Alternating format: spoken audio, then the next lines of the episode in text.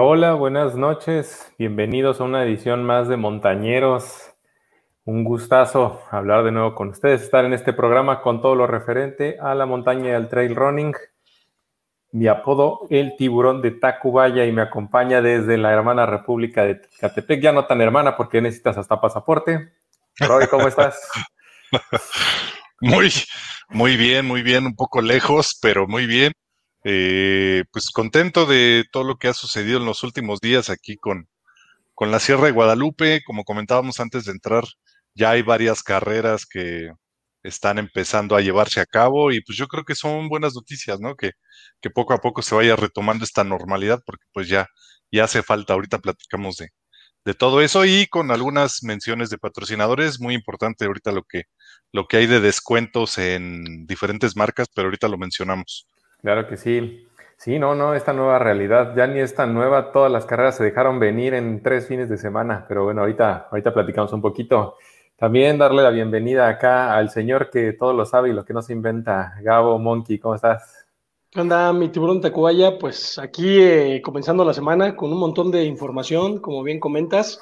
Eh, tuvimos una, un fin de semana movidito, y ahorita les platicamos qué es lo que, hicimos este fin de semana antes de entrar de lleno con los invitados del día de hoy, amigo. Pues sí, a ver, yo sé que Roy nos tiene ahí varios avisos parroquiales antes de que entremos de lleno con, toda la info. A ver, Roy, cuéntanos. Sí, claro que sí. Miren, tenemos eh, un descuento bastante bueno, diría yo. Déjenme poner aquí, vamos a poner la, eh, la correspondiente promoción que tenemos el día de hoy de Pangea, tenemos 30% de descuento en más de 500 artículos hasta el día de hoy, hasta el día del programa. Extendieron el hot sale hasta el día de hoy para cubrir el programa de montañeros. Y pues hay muy buenos eh, ejemplos de lo que se puede conseguir a muy buen precio. Recuerden, 30% en más de 500 artículos. Eh, hay que dirigirse al link de eh, pangea.com, me parece. Ahorita lo Correcto. Y bueno, pueden pagar con tarjetas de crédito, PayPal, pago en efectivo y bueno, más de 20 negocios. También continuamos con el 30% en Mountain Squad, que también tenemos aquí el respectivo eh, marquito, el respectivo overlay. Y tenemos todavía hasta el día de hoy 30% con Nemic en su tienda en línea. Así que aprovechen porque es hasta hoy. Y también vamos a tener un regalito cortesía de Pangea eh, de una trivia que vamos a hacer al final. Así que esténse muy pendientes. Perfecto, pues ahorita hay que aprovechar, ¿no? Ya que empiezan todas las carreras, muchas, algunas piden este equipo obligatorio, ¿no? Entonces ese 30% te puede bajar una lana en, en los artículos hay un poquito más caros, ¿no? Así es, así es mi Roger. Eh, ya estamos a dos semanas del Chico Mountain Race y ahí prácticamente están pidiendo el equipo obligatorio. Métanse a la página de Corre Mejía, de la página del Chico Mountain Race. Ahí están ya todas las especificaciones. Como bien comentas, en la tienda de Pangea pueden encontrar todos los artículos, el calzado especial para, para este tipo de, de terreno que se, que se avecina. Y bueno, hablando del Chico, fíjense que ayer estuve haciendo eh, recorrido, por ahí me encontré algunos amigos en la ruta, mucha gente, eh, Beto Veredas ahí andaba con un equipo de, chicos, eh, vi mucha gente haciendo el recorrido de los 35 kilómetros y sobre todo el circuito ahí por las peñas, ¿no? La Muela, la Cercada, la Peña del Cuervo, etcétera. estuvimos haciendo un recorrido con el equipo de Teotihuacán, unos amigos que le mando un saludo a Víctor, de allá de Víctor Hernández, eh, hace un circuito de competencias ahí en Teotihuacán, estuvo con Leslie, una chica muy buena corredora que va a estar participando en el Chico Mountain Race. Les mando un saludo, estuvieron, estuvieron ayer este, acompañándonos. Y al equipo de Monkey Trail Union de Tulpetla que estuvo haciendo el, recorrido. Y les comento que eh, la ruta está en muy buenas condiciones ahorita, no ha llovido, eh, prácticamente no hay lodo, no hay zonas resbalosas, es súper, súper corrible.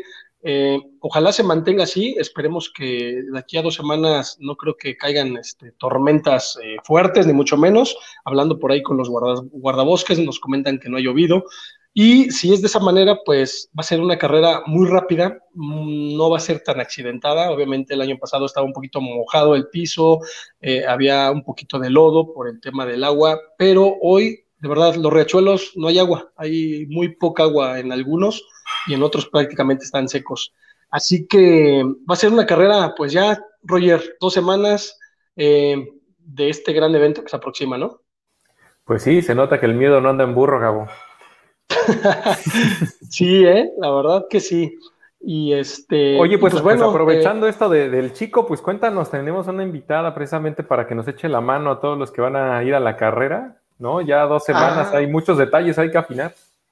Así es, así es, este, mi estimado Roger, pues precisamente por eso el día de hoy invitamos a, pues ya la, la, la nutrióloga de la casa, ¿no? Ya del programa prácticamente, la doctora Elizabeth Reyes Castillo, que está hoy con nosotros. Y pues, doctora, bienvenida, ya está conectándose, ya está ahí. Eh, buenas noches, doctora. Bienvenida nuevamente a este, a este su espacio eh, donde nos va a dar hoy los tips.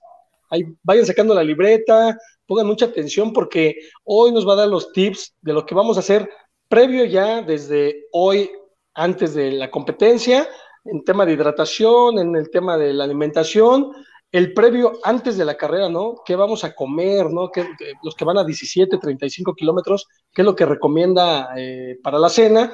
Y para la recuperación posterior a la competencia, pues, ¿cuáles son los consejos? Así que, doctora, bienvenida nuevamente a, este su espacio. Y este, ah, bueno, también por ahí estuvo la doctora Eli el día de ayer este, en el Chico haciendo recorrido también este, eh, para, para su competencia de, de los 35 kilómetros, ¿no, doctora, que se inscribió? Hola, buenas noches, ¿cómo están? No, yo voy a hacer staff, de hecho, yo voy a estar, ahorita les digo en dónde voy a estar, pero no voy a correr por esta ocasión. De hecho, fui a, la carrera de Crazy Runners, primero que nada poner el abasto, que la verdad es que creo que eh, logramos el objetivo con, mi equipo, que son unas nutriólogas muy, muy igual, muy, muy aplicadas, eh, igual que Gabo con, lo que hacen de trabajo. Por ejemplo, hicimos el cálculo de cómo se requería durante esas 12 horas de carrera, eh, tanto la temperatura de los alimentos como nutricionalmente, cuál era el efecto que se lograría en los atletas. Y la verdad es que tuvimos muy buenos comentarios de, los que estuvieron ahí eh, participando en esa competencia. Incluso hasta la temperatura del alimento, la textura, como que cuidamos este, igual hidratación, que fuera la correcta y, y demás. Y bueno, pues eso y además corrí ahí unas cuantas horas en la noche. Unas once nada más, ¿no? no, corrí, eh, como cinco horas más, más o menos, nada más. Ah, Porque digo, los demás corrieron doce, ¿no? Por eso es que fue como que nada más. Sí, tampoco es poco, ¿no? O sea. Sí, exacto. Estuvo muy bien.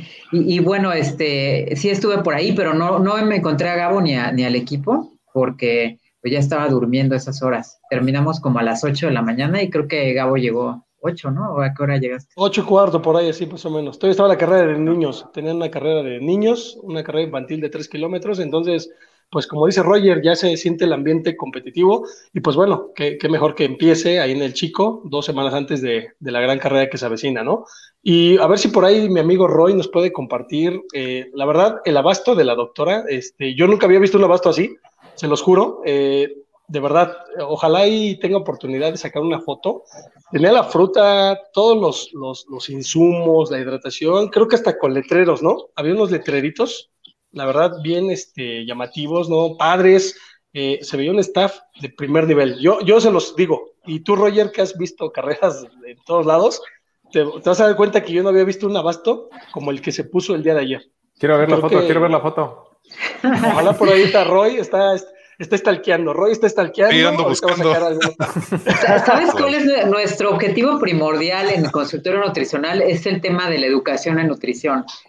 Y la educación en nutrición tiene que ver también con que los corredores cada vez sean más selectivos en lo que comen. Obviamente esto sube un poco la vara de todos los organizadores de carreras, porque de repente nos alimentan como si fuéramos, no sé, voy a decirlo, pollitos o no sé, ¿no? Que te, nada, te ventan ahí los cacahuates y, y a lo mejor eh, organice el abasto a alguien que nunca ha corrido y que no tiene idea lo que es en el kilómetro 30 que te den una palanqueta de cacahuate toda dura, ¿no?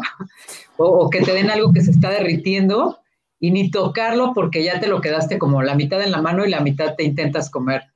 Entonces, no puedes cargar toda tu comida en una distancia larga y la idea es que el abasto sea cada vez más pensado en los atletas, como sucedió a lo mejor con los maratones, que ustedes, bueno, a lo mejor no saben la historia de los maratones cuando la hidratación, pero en la primera carrera nadie se le ocurrió que el, el, deportista se tenía que hidratar y entonces se aventaron los 42 kilómetros así, ¿no? Sin nada, con lo que cada atleta se le ocurrió, ¿no? A lo mejor de llevarse una botella en la mano o algo así. Y conforme pasó el tiempo, se fue mejorando este nivel de abastos hasta que a lo mejor pusieron dos abastos. Después, como en 1970 y tantos, se descubre que ya necesitaban carbohidratos, que, era, que corrían mejor si le repartían dulces. Esto fue en el maratón de Nueva York, de hecho.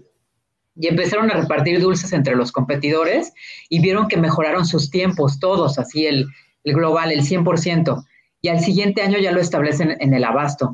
Y así hasta que ahora, de hecho, hay más abastos de los que se deberían de, poner, porque hay desde el kilómetro 2.5 en un maratón.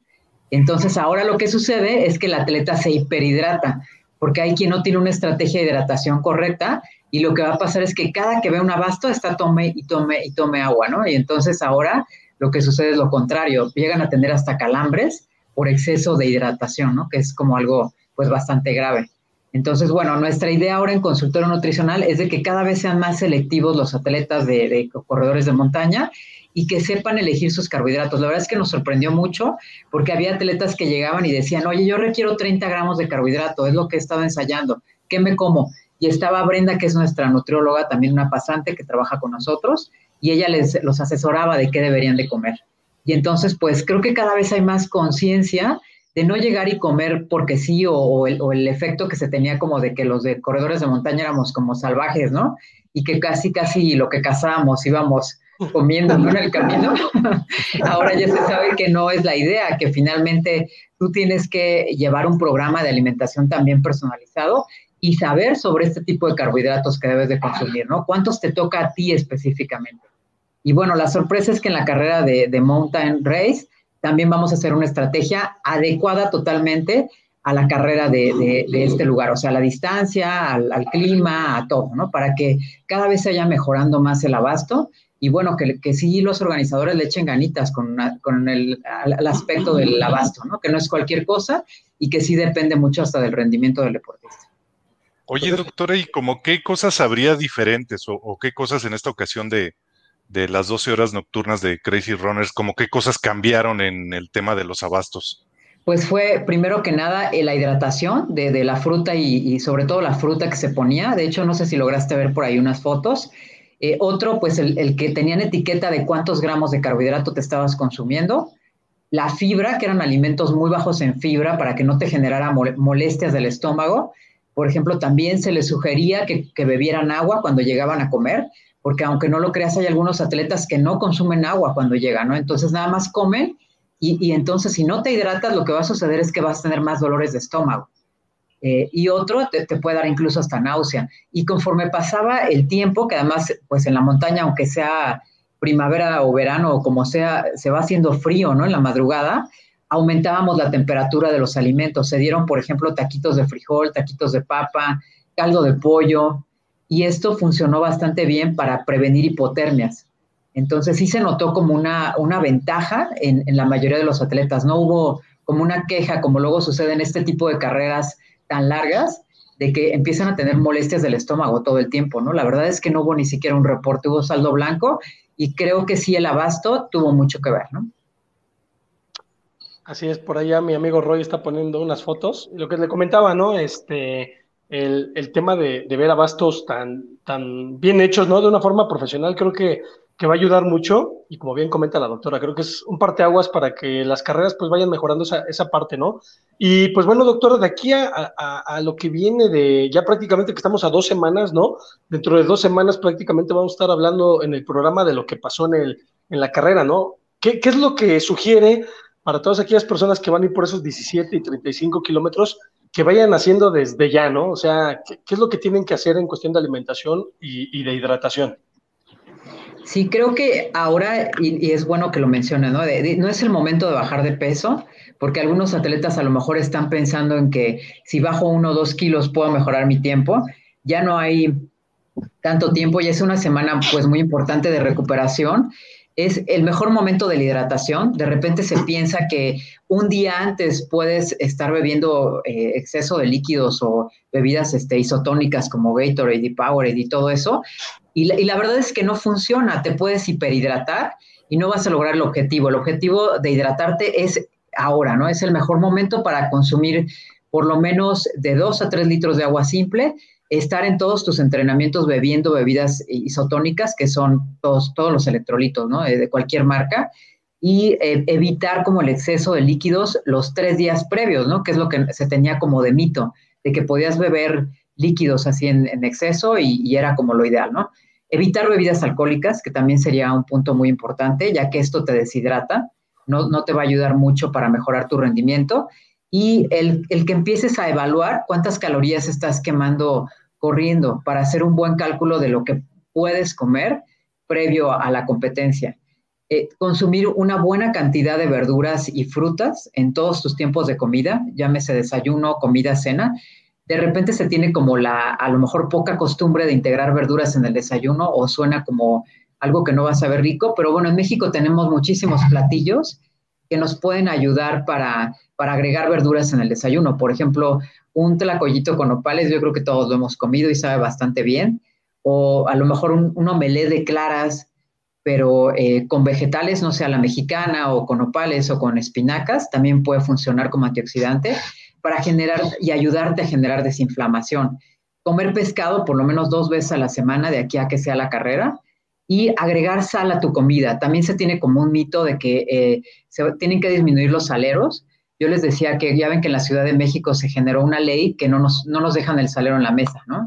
Sí. Entonces yo decía que tenía que haber ahí un, un, punto apartado que dijera, todos excepto los deportistas pueden comer sal en la mesa, ¿no? Entonces agrega un poquito de sal y sal de veras, sal yodatada, que no sea sal del Himalaya, ya que esta no tiene, no tiene yodo y a lo mejor no te va a provocar el efecto deseado al respecto de tu rendimiento deportivo, porque el yodo también es un mineral que se pierde mientras estás corriendo. Entonces utiliza sal de mesa, sal normal, refinada. Y la proteína también en cantidad adecuada. En cada tiempo de comida integra algún alimento de origen animal, ¿no? O si eres vegano o vegetariano, pues integra leguminosas, por ejemplo, frijoles, soya, garbanzo, ¿no? En cada tiempo de comida. Entonces yo creo que eso sería importante considerar que no solamente los carbohidratos son son, son este, como básicos o primordiales. ¿no? Esto sería las semanas previas. Ok, muy bien. Eh, pues ya escucharon, mucha gente tiene ese mito, ¿no? De la sal, es bien importante, ¿no? Este, yo sí he escuchado de que no, le, no comas tanta sal, ¿no? Este, el tema de la presión y, bueno, eh, yo ya había escuchado de la doctora que nos había comentado ese tema de la sal. Eh, cuando sudamos, pues prácticamente a veces quedamos con toda la sal aquí en los, en los cachetes, ¿no? De blanco, que perdemos muchas sales y minerales. Entonces es un buen tip. Aquellas personas que, que, que, lo están escuchando, mucha gente está mandando saludos y bueno, ahí lo están pasando en la pantalla. Eh, una de las personas que está mandando un saludo es esta Maricela Garcias, que estuvo el día de ayer en, en, en, como es, creo que estuvo ahí en la carrera infantil, tuvo ahí un algo que ver, eh, dándole seguimiento a los pequeñitos. Bueno, le manda saludos, doctora. Eh, dice súper el abasto y la mejor nutróloga. A saludos a Maricela Garcias. Pues bueno, eh, esos son los tips previos, ¿no? A, a, de aquí a, a, la carrera. Roger, ¿tú cómo ves algo, algo que quieras complementar, amigo? Sí, yo quería preguntarle a la, a la, doctora, ¿qué onda con la, con la mítica carga de carbohidratos como días antes de la carrera? Ya nos había mencionado que, que eso no, no debía hacerse, pero entonces, ¿cómo se debe hacer una carga correcta? Sí, fíjate que separé, nada más que no sabía si me, me iba a dar tiempo suficiente de decirlo, pero justo separé, esto es como a partir de ahorita hasta tres días previos a la carrera tres días previos okay. o cuatro incluso, dependiendo del peso de cada atleta, eh, sí se puede hacer una carga de carbohidratos. Se recomienda que no sea, o sea, no es como una dieta de engorda, como se pensaba antes, ¿no? De que una noche antes te comías un kilo de pasta y tres pizzas, ¿no? Sino que más bien tienes que calcularlo de acuerdo a tu peso eh, el gramaje de, carbohidratos que debes de consumir. Entonces se recomiendan, por lo menos si podemos compartir después, a lo mejor algún, algún este, eh, en las redes sociales les voy a compartir qué significa de carbohidratos, pero más o menos debe de haber entre 70 gramos de carbohidratos si eres mujer con un peso a lo mejor, no sé, no mayor a 65 kilos, hasta 100, 120 en el caso de los hombres, ¿no? Incluso los elite, obviamente, Abraham y todos, a todos ellos, pues les doy una carga todavía mayor, porque tienen ellos ya adaptado su, su aparato digestivo. Recuerden que también el aparato digestivo se entrena no es algo de que ya ahorita porque me lo dijo voy a comer igual, ¿no? Este, siete papas y, ¿no? Y dos kilos de pasta, porque lo único que va a pasar es que te vas a inflamar y te vas a sentir pésimo en el, estómago el otro día y bueno, puede ser que hasta pues vomites y demás durante la carrera. Entonces, sí, sí es verdad, sí funciona, pero tienes que hacerlo personalizado, tienes que calcular la cantidad de gramos, e igual podemos manejar una tablita para que aprendan más o menos a, calcular cuánto requieren de carbohidrato previo a una competencia. Y bueno, seguimos con lo de tres días antes, estar vigilando su orina. Eh, a lo mejor una prueba de, orina puede funcionar, pero si no la tenemos o no me interesa a lo mejor comprar un paquete, eh, lo que se debe de hacer es eh, estar revisando tu orina. Tiene que estar clarita todo el tiempo no que parezca agua, porque esto quiere decir que a lo mejor te estás excediendo de, líquidos o de agua en, particular, pero sí tiene que estar clarita, como un, un color este, bajito como ámbar, pero muy ligero porque si tu orina está muy oscura, obviamente esto quiere decir deshidratación. Este también es como algo de lo que hacemos en consultorio nutricional, hablando de educación en nutrición, de que el atleta todo el tiempo esté verificando cómo se encuentra su hidratación, porque llegan eh, previo a la carrera, llegan súper deshidratados, entonces cualquier cambio de, temperatura que haya o que se tapen de más y empiezan con calambres, ¿no? Entonces también esto de revisar orina es básico.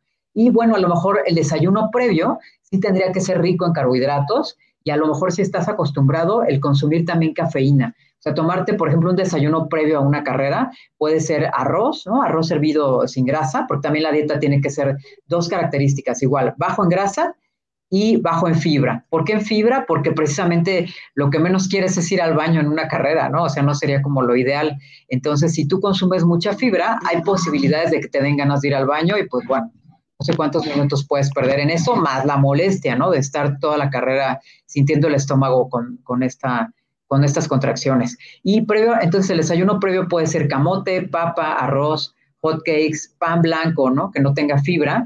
Y sí se puede consumir azúcar. Ojo, así un dato súper importante. Si tú tienes antecedentes de diabetes, es probable que cuando consumas azúcar previo a una carrera te den hipoglucemias. Entonces, en México en realidad casi todos tenemos algún antecedente de diabetes, por lo cual no es tan recomendado el consumir tanta azúcar previo a una competencia, porque sucede el efecto contrario. Liberamos mayor cantidad de insulina y entonces me viene un bajón de glucosa. Eso a lo mejor para un europeo le funciona perfecto, pero para un latino nos genera este tipo de hipoglucemia y puede salir contraproducente. Oye, doctora, yo, te, yo fíjate que hablando de, ese tema de la carga de carbos que están mencionando y que preguntaba Roger, o sea, como que tenemos la, idea eh, de que días previos tenemos que hacer todas las correcciones, ¿no? O sea, todas las correcciones de hidratación, todas las correcciones de hidratación, pero creo que más bien es un tema de mantener unos hábitos alimenticios de acuerdo a tu nivel de entrenamiento y simplemente hacer un pequeño ajuste unos tres días antes, lo que mencionabas, de un poco de, de, un, de un, pequeño incremento de carbohidratos. ¿Es así? O, o, estamos hablando de que sí funciona mucho el a lo mejor cambiar tres, cuatro días antes la alimentación, porque creo que muchos fallamos ahí, ¿no? Sí, de hecho es lo que tú dices, Roy. Este, totalmente tienes que llevar buenos hábitos durante todo tu entrenamiento. De hecho, yo te podría decir que si tú me dieras a elegir, oye, solo voy a llevar la dieta en, una fase, ya sea la de, de, entrenamiento normal, la fase de construcción, o precompetencia. Yo te diría, llévala en la fase de construcción totalmente, porque es cuando tú en realidad creas, ¿no? Creas adaptaciones, creas músculo, creas glóbulos rojos, es como el mejor momento de llevar una buena alimentación. Ya los días anteriores, ya nada más es como dices, un mantenimiento, ¿no? Para llegar lo mejor posible. Por eso son los antioxidantes, eh, por eso es el sodio, por eso cuidar tu hidratación, pero ya como dices, ya es el toque final, ¿no? Ya finalmente ya generaste buenos hábitos durante todo tu periodo de preparación. Y bueno, esto de la carga de carbohidratos, igual el aparato digestivo se entrena. Yo no puedo saturarme ¿no? de, carbohidratos porque lo único que voy a generar son molestias gastrointestinales. Ya lo comentaba por ahí un, maratonista, que creo que lo dije en algún programa tuyo, de que finalmente eh, se ganaban más competencias en el baño que en, la, que en la pista, ¿no? Así lo decía. Porque obviamente las molestias del estómago eran brutales en aquel entonces, porque llevaban dietas muy extremas. A lo mejor en un competidor elite se empieza a probar poco a poco el generar una, depresión, una baja de carbohidratos semanas previas, a lo mejor una semana previa, Y ya para competir, por ejemplo, ahorita tengo una niña, una velocista de natación, estamos haciendo eh, esas, ese tipo de dietas previo una competencia. Le bajamos los carbohidratos y de repente lo, lo que hacemos es hacemos una carga así fuerte y, obviamente tienen un rendimiento mayor, pero esto no es, no es que lo inventé ahorita, ¿no? Y, lo va a competir, sino que ella ya vino probando, a lo mejor en sus competencias de pruebas o de chequeos, ya vino probando que a ella le cae muy bien. Pero te digo, con una tendencia de diabetes, eh, normalmente lo que sucede es lo contrario, que te vas a tener una hipoglucemia, te vas a sentir fatal durante toda la carrera. Entonces tenemos también que adecuar la alimentación a cada atleta. Y bueno, lo que les decía, el sodio, ¿no? Que es muy importante para poder retener algo de líquidos, que no inventen este sal del Himalaya y todo eso, sino sal normal, ¿no? Sería lo ideal. Y bueno, recordar pues que a, pesar de lo del, perdón, este, Gabo, a pesar de todo, la dieta keto no es como lo ideal para un pre-competencia, ¿no? O sea, puede funcionar para algunos casos, pero no, no esta dieta tan baja en carbohidratos porque va a disminuir el rendimiento deportivo. Sí, fíjate que dos cosas, ¿no? Yo me quedo con dos cosas de ahorita de este, de este punto, el tema del azúcar, que a veces creo que tenemos esa parte de, comer algo dulce, ¿no? ¿Por qué? Porque no, lo vamos a necesitar, pues ya vimos que a lo mejor no es tan recomendable y, bueno, creo que es algo, un error de lo que muchos hacemos, ¿eh? Y me incluyo yo, el tema de siempre, ah, pues un chocolate, ¿no? Antes de ir a correr, ¿por qué? Pues para cargarla, este, traer este ahí un poquito de, de, glucosa, ¿no? Entonces, pues creo que ese es, es un punto muy importante. Eh, no sé, algún Incluso en las carreras, ¿no? Sí, también. O sea, en las carreras a veces excedemos nuestro consumo. O sea, digo, por eso me hace tan interesante que hayan puesto gramajes en, las 12 horas nocturnas, porque ¿cuántos llegamos a, al, al atascón, al, al, abasto, no? O sea, ya no es lo que necesitas, sino sino lo que sientes que necesitas, ¿no? Y ahí es donde también pueden venir muchos, muchos fallos. Doctora, eh, yo creo que una duda muy importante y, algo que nos va a ayudar a que los montañeros concienticen de la importancia de un régimen alimenticio adecuado al, nivel de preparación, a la etapa de preparación. ¿Qué porcentaje, doctora, influye una correcta alimentación en el, eh, en el resultado de, un, de una carrera? Pues sí, es un porcentaje altísimo. Yo considero que es un 80%. Justo hoy este, tuve la fortuna de ver a Héctor Ponce, ¿no? Allá en consulta. Y, decíamos, primer punto para ser buen atleta, elegir a tus papás, ¿no? elegir bien a tus papás. O sea, sí, obviamente la genética influye mucho, pero ya lo, demás eh, ya no es de, de, hacer mantras correctos ni nada, sino que tiene que ver totalmente con la parte física, que sería entrenar fuerte, comer bien, descansar bien. Entonces, si te falla la alimentación, pues no hay manera de con, con, sabritas construir músculo, ¿no? O sea, no hay manera, tienes que comer adecuadamente y para poder generar masa muscular correcta, para no tener los niveles de, de grasa adecuados, ¿no? Por ejemplo, dato curioso, a lo mejor los atletas elite tienen de carrera de montaña en un índice de masa corporal entre 17 y 20. Hagan su cuenta ustedes, ¿no? Que sería tu peso sobre tu estatura al cuadrado y, te tiene que salir en ese rango para ser a lo mejor un elite, ¿no? Imagínense tener un 17 índice de masa corporal, es, este, es bajo, es un peso muy bajo. Tú ves a, a lo mejor un elite, ¿no? Este, corriendo y se ven como si fuera un físico culturista, este, corredor, ¿no? Cuando lo ves en una foto. Pero cuando lo conoces en vivo, obviamente son muy delgados, pero con un alto contenido de, de masa muscular. Entonces, pues sí se tiene que personalizar totalmente. Y esto que comentabas, Roy, realmente se requieren entre 20 a 90 gramos, pero te hablo de un elite, ¿no? El que consume 90 gramos por hora de carbohidrato. De hecho, a Kipchoge, por ejemplo, en su gel le hicieron un gel de 90 gramos, que era una bomba, ¿no? Entonces lo prepararon, por, eh, se generaron seis fases de, de, preparación del intestino. Entonces no puedes llegar y de repente comprarte esta marca de geles y pensar que vas a correr como él, ¿no? O sea, no, te va a doler el estómago porque ni siquiera lo puedes absorber.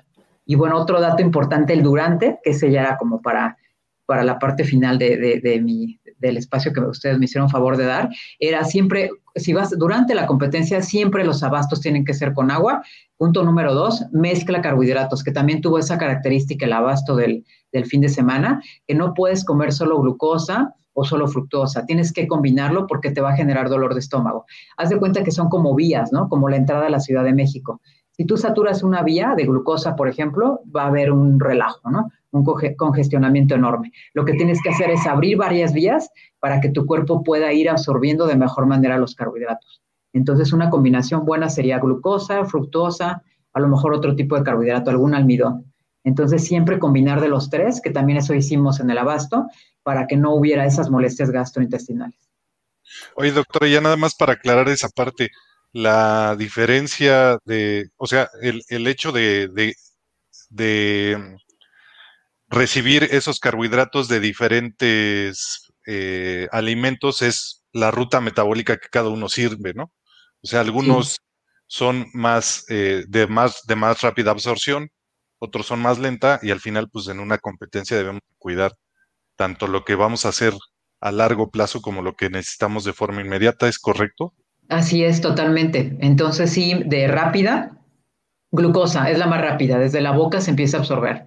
Fructosa tarda un poquito más, que también es de las rápidas, y los almidones que son de lenta absorción. Entonces, efectivamente, se requiere como la dosis correcta. Y otro aspecto que si tú te excedes de carbohidratos durante tu competencia, dejas automáticamente, bloqueas esta parte de quemar grasa y entonces utilizas solamente glucosa, ¿no? Porque son como antagónicos, haz de cuenta, o eh, construyes eh, grasa como tal, el comiendo un exceso a lo mejor de azúcar, o el, la destruyes, ¿no? Que sería el utilizar la grasa como fuente de energía. Si tú te excedes, rompes esta oportunidad de tu cuerpo de utilizar grasa, que en un atleta de fondo, pues es lo ideal, ¿no? Yo solamente he visto a un atleta que tiene un supermetabolismo de grasa, que es Ricardo, que casi se la puede pasar sin comer, ¿no? Durante todo el tiempo. Desde que yo lo subí al aparato de VO2, estaba utilizando grasa.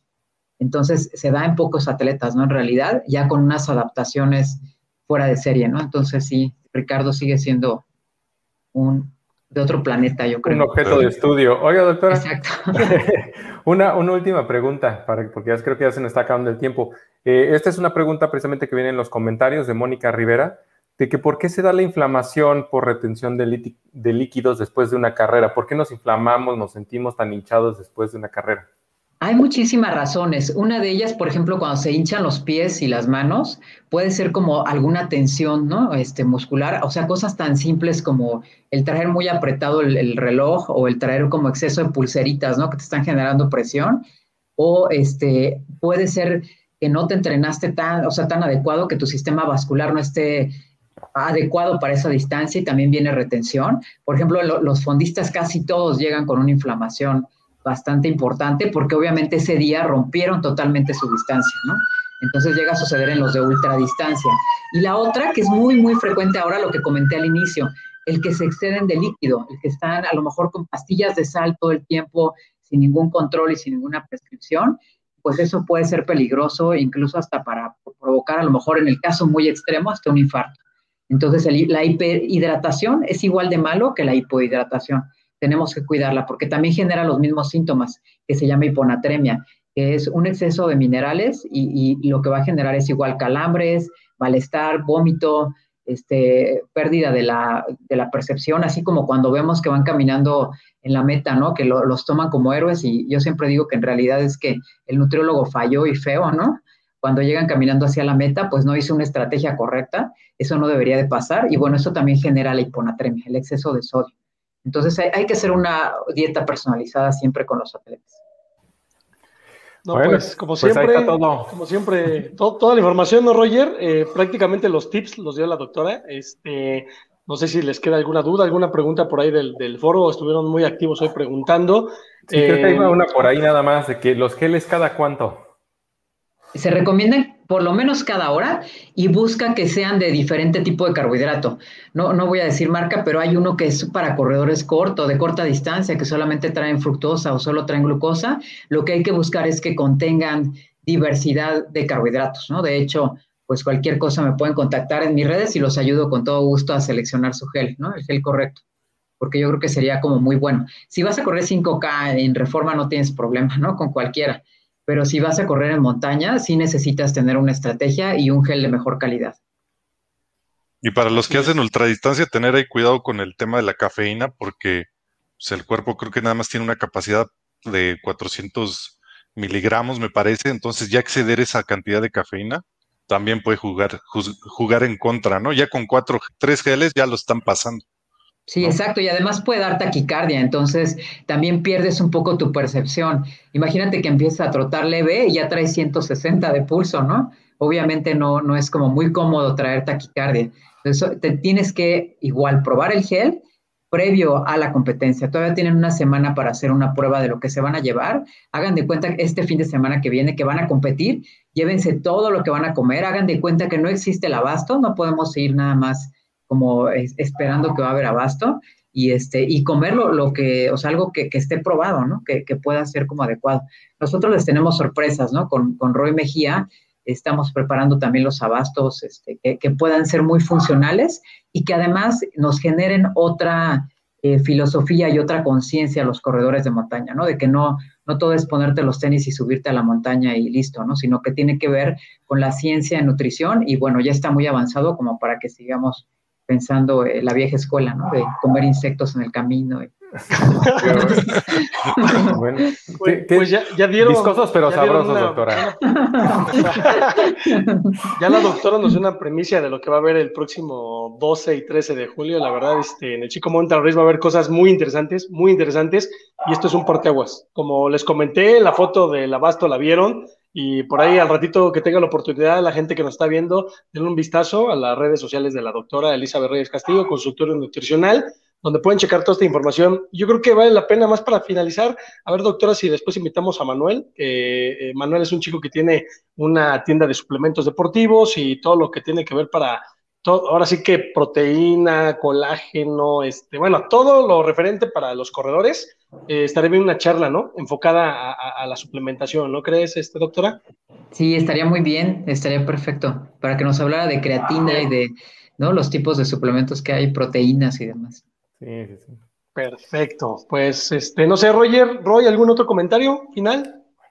Eh, Nada, pues agradecerle muchísimo a la doctora su, presencia ya no nos deje tan abandonados, doctora. no, al contrario, gracias a ustedes, ya saben que yo encantada de estar aquí en el programa. Muchas gracias. Aunque me, aunque me deba mi gorra todavía. Otra vez, Roy. no, no, me ha mandado ahí, Roy, este, el equipo de la doctora, playera. Por más que quiero ser montañera, no, no lo logro. No, ya lo tenemos. y ya lo tenemos, que es lo peor, ¿sí o no, Gabo? Eh, el, el 12 ahí en el chico, este, eh, seguro, ahí está, ahí está sin problema. ¿Verdad, Roy? Totalmente. perfecto. perfecto. Pues, Muchísimas gracias. Muchas gracias, doctora. Muchas gracias, Muchas gracias. Seguimos en contacto. Buenas noches, bye. Hasta luego. mucho, bye. Pues bueno, chicos, la verdad ya escucharon, eh, un deleite como siempre, el tiempo se nos pasa rapidísimo, pero vamos con el siguiente bloque. Este, no se vayan, no crean que ya acabó el programa, no. Hay dos personalidades, ya tuvimos, apenas empieza lo bueno. Eh, tuvimos información muy importante, ¿por qué? Porque la doctora, como siempre, nos habla de los temas que eh, por ahí este, comentamos, ¿no? Información muy relevante, por ahí un saludo al profesor Pedro Fletes, que comentó que información eh, es muy precisa, muy, muy interesante. Un saludo al profe, va a estar en el chico, me acaba de confirmar, va a estar por ahí este, acompañándonos, así que, profesor, un fuerte abrazo y lo tenemos de regreso con todo. Y bueno, vamos a comenzar, chicos, y pues mi amigo Roy eh, Roger va a presentar al siguiente invitado, así que Roger, arráncate, que ya lo tenemos por ahí, ¿no? Fíjate, súper, súper contento. Eh, el invitado del día de hoy, una, personalidad, ya llevaba bastantes años ¿no? en, el medio. Y, precisamente hoy es el invitado porque hubieron dos carreras en los, meses pasados, ¿no? Son carreras en un formato un poquito diferente al que la gente está acostumbrada a ver. Son de ultra distancia, ¿no? Y estas dos carreras se miden en, tiempo, una por tiempo, que son por ya sean 12 horas, 24 horas, 36 horas, etcétera.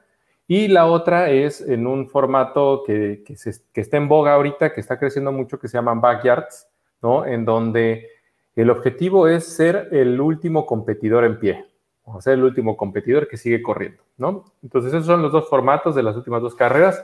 Estoy hablando del ganador de la última, de la última edición del Backyard México, Memo Quintana. Bienvenido a Montañeros. ¿Cómo estás? Creo que estás en mute todavía, Memo. Estás, en mute por ahí. No, te escuchamos, Memo. Aquí en tu pantalla y nada más prende el micrófono. ahí está un, botoncito. Hay un microfonito ahí. Ahí está. Ahora sí. Ahí está, perfecto. Ah, no, creo que no te escuchamos. A ver. Ups. No, ya no estás, ya no. estás en mute, pero no te escuchamos. Y bueno, pues nos está presumiendo ahí su playera de del backyard, del backyard. Ya quiero yo una de esas, pero. no, desafortunadamente no las venden por, ella. No, creo que por no. Ahí Memo puede, Vamos a darle unos minutitos, unos minutitos para que con calma pueda checar su, su conexión. Eh, con calma, este, estimado Memo. Si quieres, vuelve, vuelve a entrar, Memo. Ahorita vamos a platicar, si quieres un poquito, vamos a dar una intro de este, del backyard. Para si que quieres, la gente... y... Te vamos a, sacar un poquito de aquí, ya nada más checa tu conexión con calma. Y aquí estamos pendientes, aquí lo tenemos en línea y pues bueno, va a checar su conexión. Oye, Gabo, y aprovechando este eh, para eh, hacer un poquito de tiempo, comentarles a los montañeros que la doctora Elizabeth va a estar con nosotros también en los espacios que vamos a tener de parte de montañeros en el Chico Mountain Race, ¿no? Así es, amigo, así es. Tenemos sorpresas muy importantes eh, que vamos a hacer desde aquí. Como siempre, ya lo saben, eh, ya estuvimos en Cerro Rojo y el Chico Mountain Race vamos a hacer cosas todavía más, más interesantes. Y sí, como comentas, va a estar la doctora ahí compartiéndonos información ¿no? en vivo, eh, información puntual de lo que este, casi casi desde un abasto, ¿no? Es más, vamos a tener el abasto prácticamente, vamos a analizar el abasto, así a, ese grado, ¿no? Entonces, vamos a tener información muy, muy importante eh, con la doctora Eli. Y pues, como comentaba Roger, vamos a platicar a la gente que es un poquito lo de Backyard. Eh, aquí, Roger, hay un tiempo que dura la carrera o puede durar tres días, cuatro no, días. No, no, es que esa es la parte interesante de, de, los backyard. A ver, creo que Memo ya se quiere unir otra vez. Dame un segundito. A ver, vamos a ver. No, no, no te escuchamos, Memo. No, no se escucha todavía, querido Memo. A, a ver, ver si de pura casualidad tienes por ahí algunos audífonos. Si tienes a la mano algunos audífonos, pudiera, pudiera servir.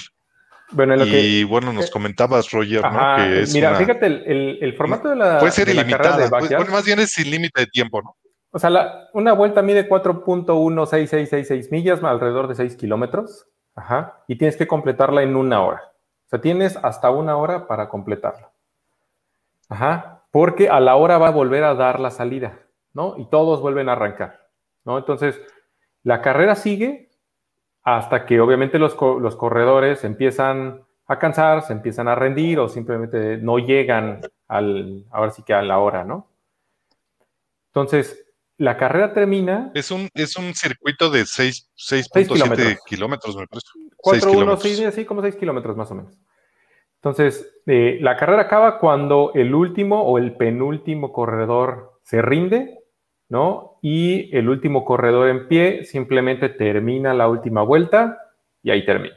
Entonces se dice que en realidad el, quien define la duración de la carrera es el penúltimo o el, penúltimo. último en rendirse.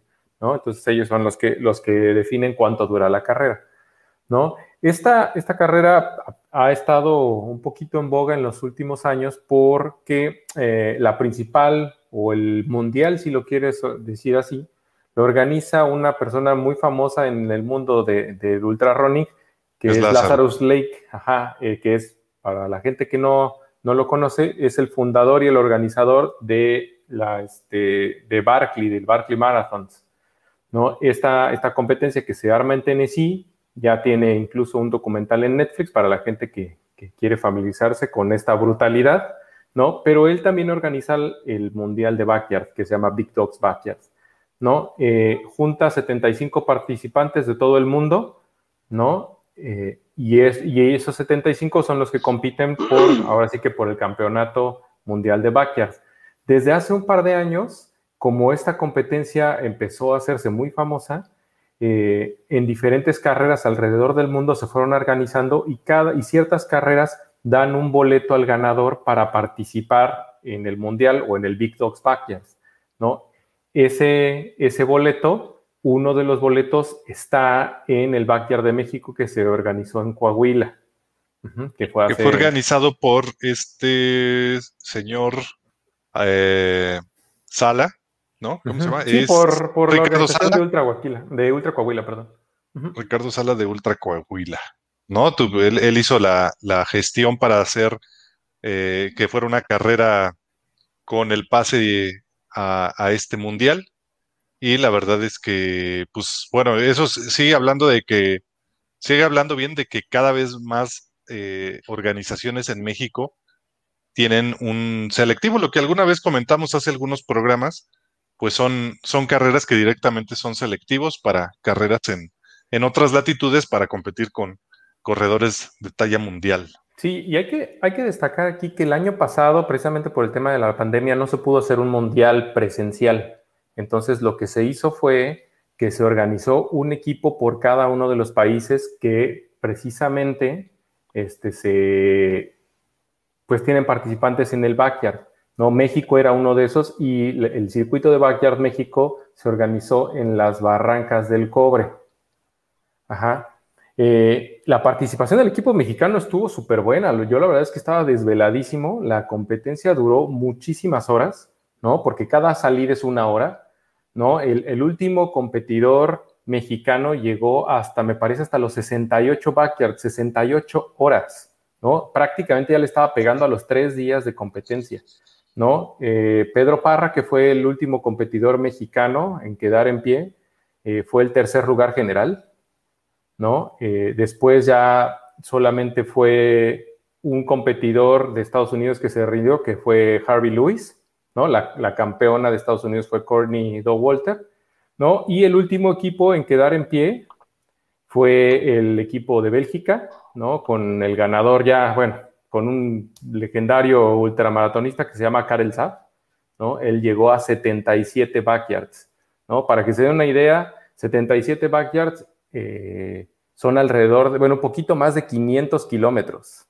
¡Wow! 500 kilómetros. 500 kilómetros y se corre, así cada hora, cada hora, cada hora, cada hora. Entonces, sí, la verdad, estuvo, estuvo sanguinario. La, verdad es que la edición del, año pasado estuvo muy emocionante y mucho más emocionante porque el equipo mexicano estaba dando pelea.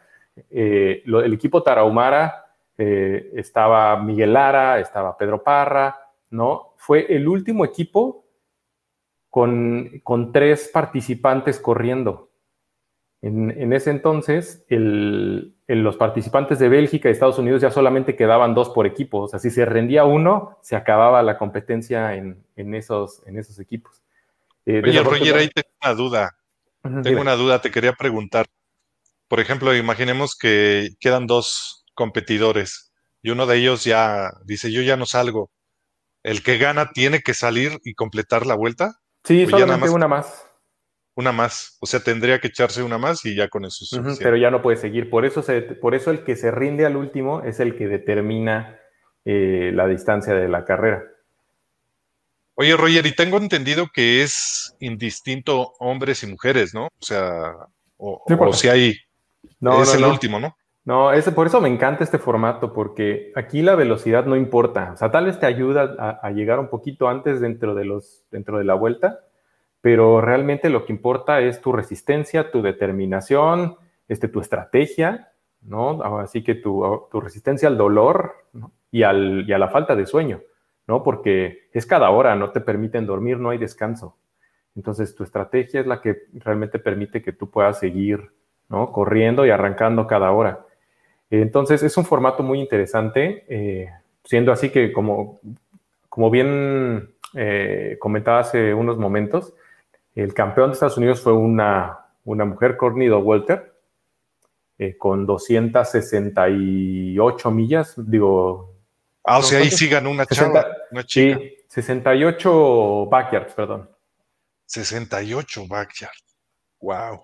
Sí, entonces eh, ella había quedado en segundo lugar el año antepasado, queda en primer lugar en el, en el de Estados Unidos el año pasado. Y bueno, entonces, ah, ahorita de verdad tengo muchísimas ganas de, platicar con Memo Quintana porque él es el ganador del Golden Ticket de parte de México para la competencia que se va a hacer en octubre 16 de este año. Ah, ahora sí ya. está. Perfecto. ¿Ya? está. Ay, Memo, ¿cómo estás? Perfecto, Memo. No, permítame eso. Con calma. Ya, ahora sí ya me escuchan, ya. Ya, lo importante es que te tenemos aquí. Ya me están checando. Ya. está bueno, ¿qué tal? Este, muy buenas noches. Estamos acá ajustándonos, ya saben que ahora sí como eh, cuando voy a, ya ven que mi otro trabajo es la música, lo que es en vivo, ya ven que cosas que pasan en vivo, ¿no? entiendo perfectamente. Pregúntales a los chavos cómo me ando peleando cada programa con el micrófono. No, la verdad, un gustazo, Memo, un gustazo, Memo, tenerte, este, ya, ya estamos platicando aquí un poquito con la gente, ¿no? Este, contándoles de un poquito de ti, pero pero yo sí quiero, pues la verdad, presumirles un poquito a Memo de lo que él hace. Él es atleta, él es un emprendedor, él es músico y pues bueno, tiene esa adicción por la ultradistancia. Eh, yo realmente veo que diario está echándose 25, 30, 35, yéndose a entrenar a las 12 del día, 2 de la tarde. No, bueno, Memo es un apasionado, un apasionado y creo que esa disciplina, esa constancia que ha tenido en los últimos meses, años, es lo que lo ha llevado a lograr pues grandes cosas, ¿no? Así que bienvenido Memo desde la Verde Antequera, la, linda y hermosa ciudad de Oaxaca. ¿Cómo estás, Memo? Bueno, pues muy buenas noches, este Gabo, Roger, este Roy. Este, pues bueno, pues estamos acá en la ciudad de Oaxaca y pues este es, exacto lo que has dicho, ¿no? Ya llevo, bueno, pues eh, yo soy de la ciudad de, Oaxaca y pues llevo aproximadamente como unos seis años en, el running.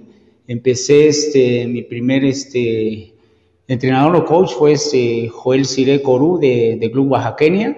Estuve tres años con él, después me fui con eh, este, el profesor, el entrenador Cupertino, como unos tres, cuatro meses aproximadamente. Después de ahí, pues, este, tuve otro, el maestre este, Ricardo Mejía.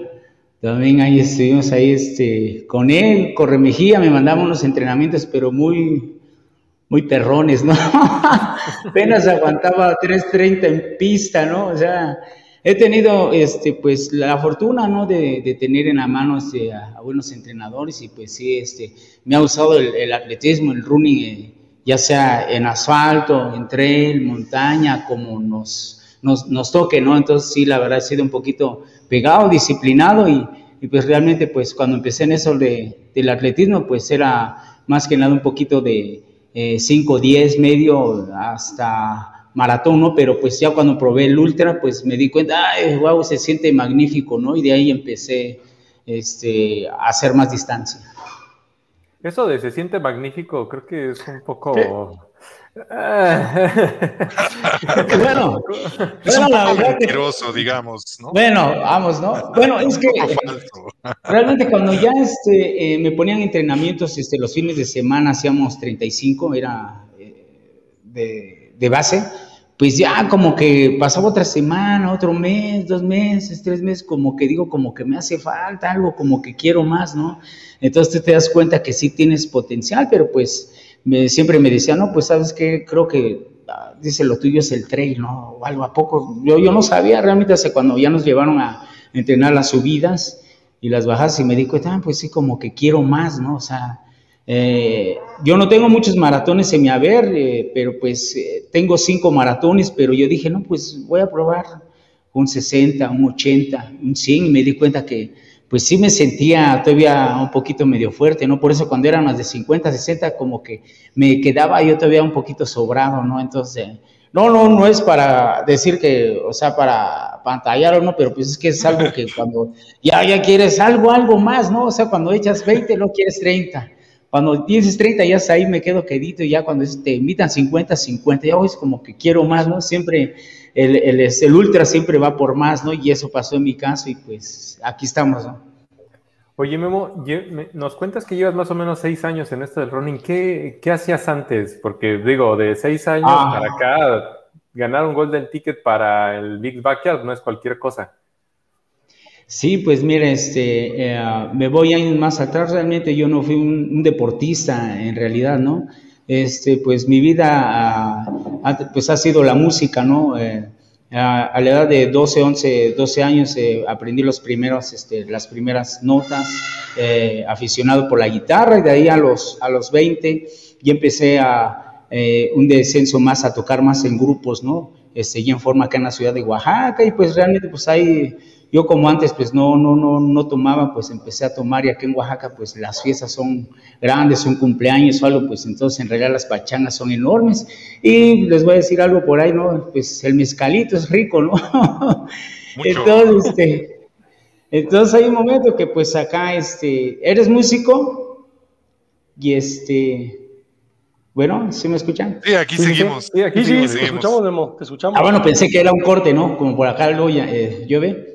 Ah, entonces, este, de alguna manera, pues, este, entonces, sabes, para ser buen músico, pues debes de tomar y pues, afortunadamente, pues, afortunadamente y desafortunadamente, pues yo estaba, lo tomé como un trabajo la música y pues de ahí empezó, este, mi problema con el, con el alcohol, ¿no? Y duraron muchos años, eh, casi aproximadamente, este, como unos 18, 19 años, hasta que me hice runner, ¿no? Entonces, de alguna manera, yo venía de un centro de rehabilitación porque realmente ya no, yo ya no podía dejar esa adicción y estaba muy fuerte, era de diario, diario, de cada semana, cada mes, cada año, ¿no? Entonces, entonces para que yo pudiera tocar, pues yo necesitaba siempre algo, ¿no? Como, este, uh, para motivarte, para sentir esa adrenalina, ¿no? Entonces, de alguna manera, pues hubo un momento que se me escapó de mis manos, yo lo había controlado, me acuerdo cuando tenía 25 o 30 años, pero ya cuando ya tenía eh, 33, 34 años ya no lo pude controlar, entonces me superaba, entonces, híjole, entonces eh, yo ya quería, pero yo ya no podía realmente, ¿no? Era como pues cuando me doy cuenta ahora cuando corres, ¿no? Y tienes sed,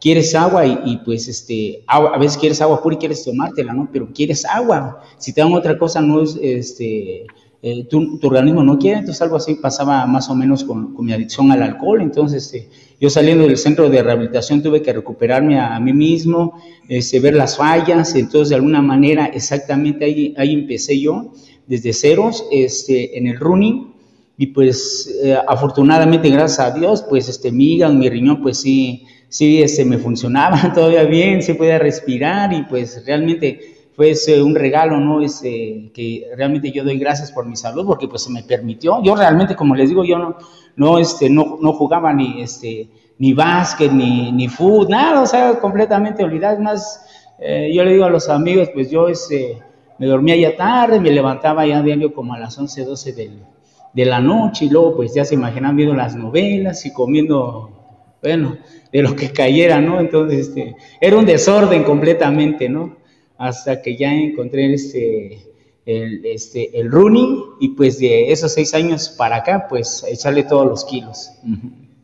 Oye, Memo, ¿y, y, cómo fue? O sea, ¿qué, ¿qué, pasó por tu mente? O sea, ¿qué tiene que pasar por la cabeza de una persona? ¿O qué, qué suceso debe de, llegar a, experimentar para cambiar radicalmente? Porque aquí fue un cambio de 180 grados. O sea, prácticamente del blanco te pasaste al negro. ¿Qué, ¿Qué, qué, fue ese punto de quiebre que te llevó a decir, hasta aquí llego porque si no, algo me va a pasar. Entonces, y, la otra pregunta es, ¿qué te llevó al running, no? Porque pudiste haber hecho cualquier otra cosa y, creo que llegar al running, ¿qué fue? Algo, algo tuvo que influir en ti. Sí, pues eh, realmente yo la verdad ya cuando pues acá en Oaxaca eh, tocábamos, ¿no? Incluso la verdad yo ya eh, a veces yo hablaba solo, ¿no? Hablaba solo, hablaba yo con los árboles, ¿no? O sea, ya, ya se me estaba yendo ya el avión, decían los amigos, no me bajaba de los escenarios, empezaba yo a hablar, ¿no?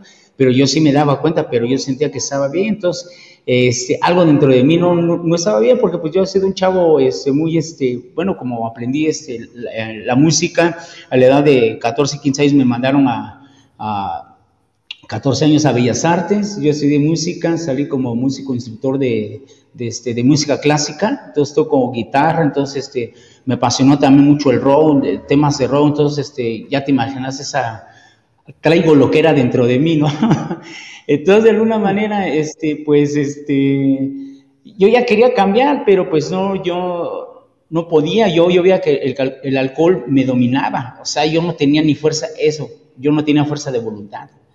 Entonces, la fuerza de voluntad, dije, pero ¿cómo? ¿Cómo es? ¿Por qué me están diciendo que, eh, pues la gente me decía, o sea, que yo cambiara, pero pues yo sí le, estoy echando ganas, ya dejé de tomar tres días, pero no, dices que tú ya tienes ya que dejar un buen tiempo, porque pues diario, este, de alguna manera tomaba y pues donde yo rentaba, pues a veces ya me integraba ya los escuadrones de la muerte, a veces ya iba yo a mi casa nada más a cambiarme, ya regresaba dentro de dos semanas, ya con mis barbas, ya todo así desliñado, ¿no?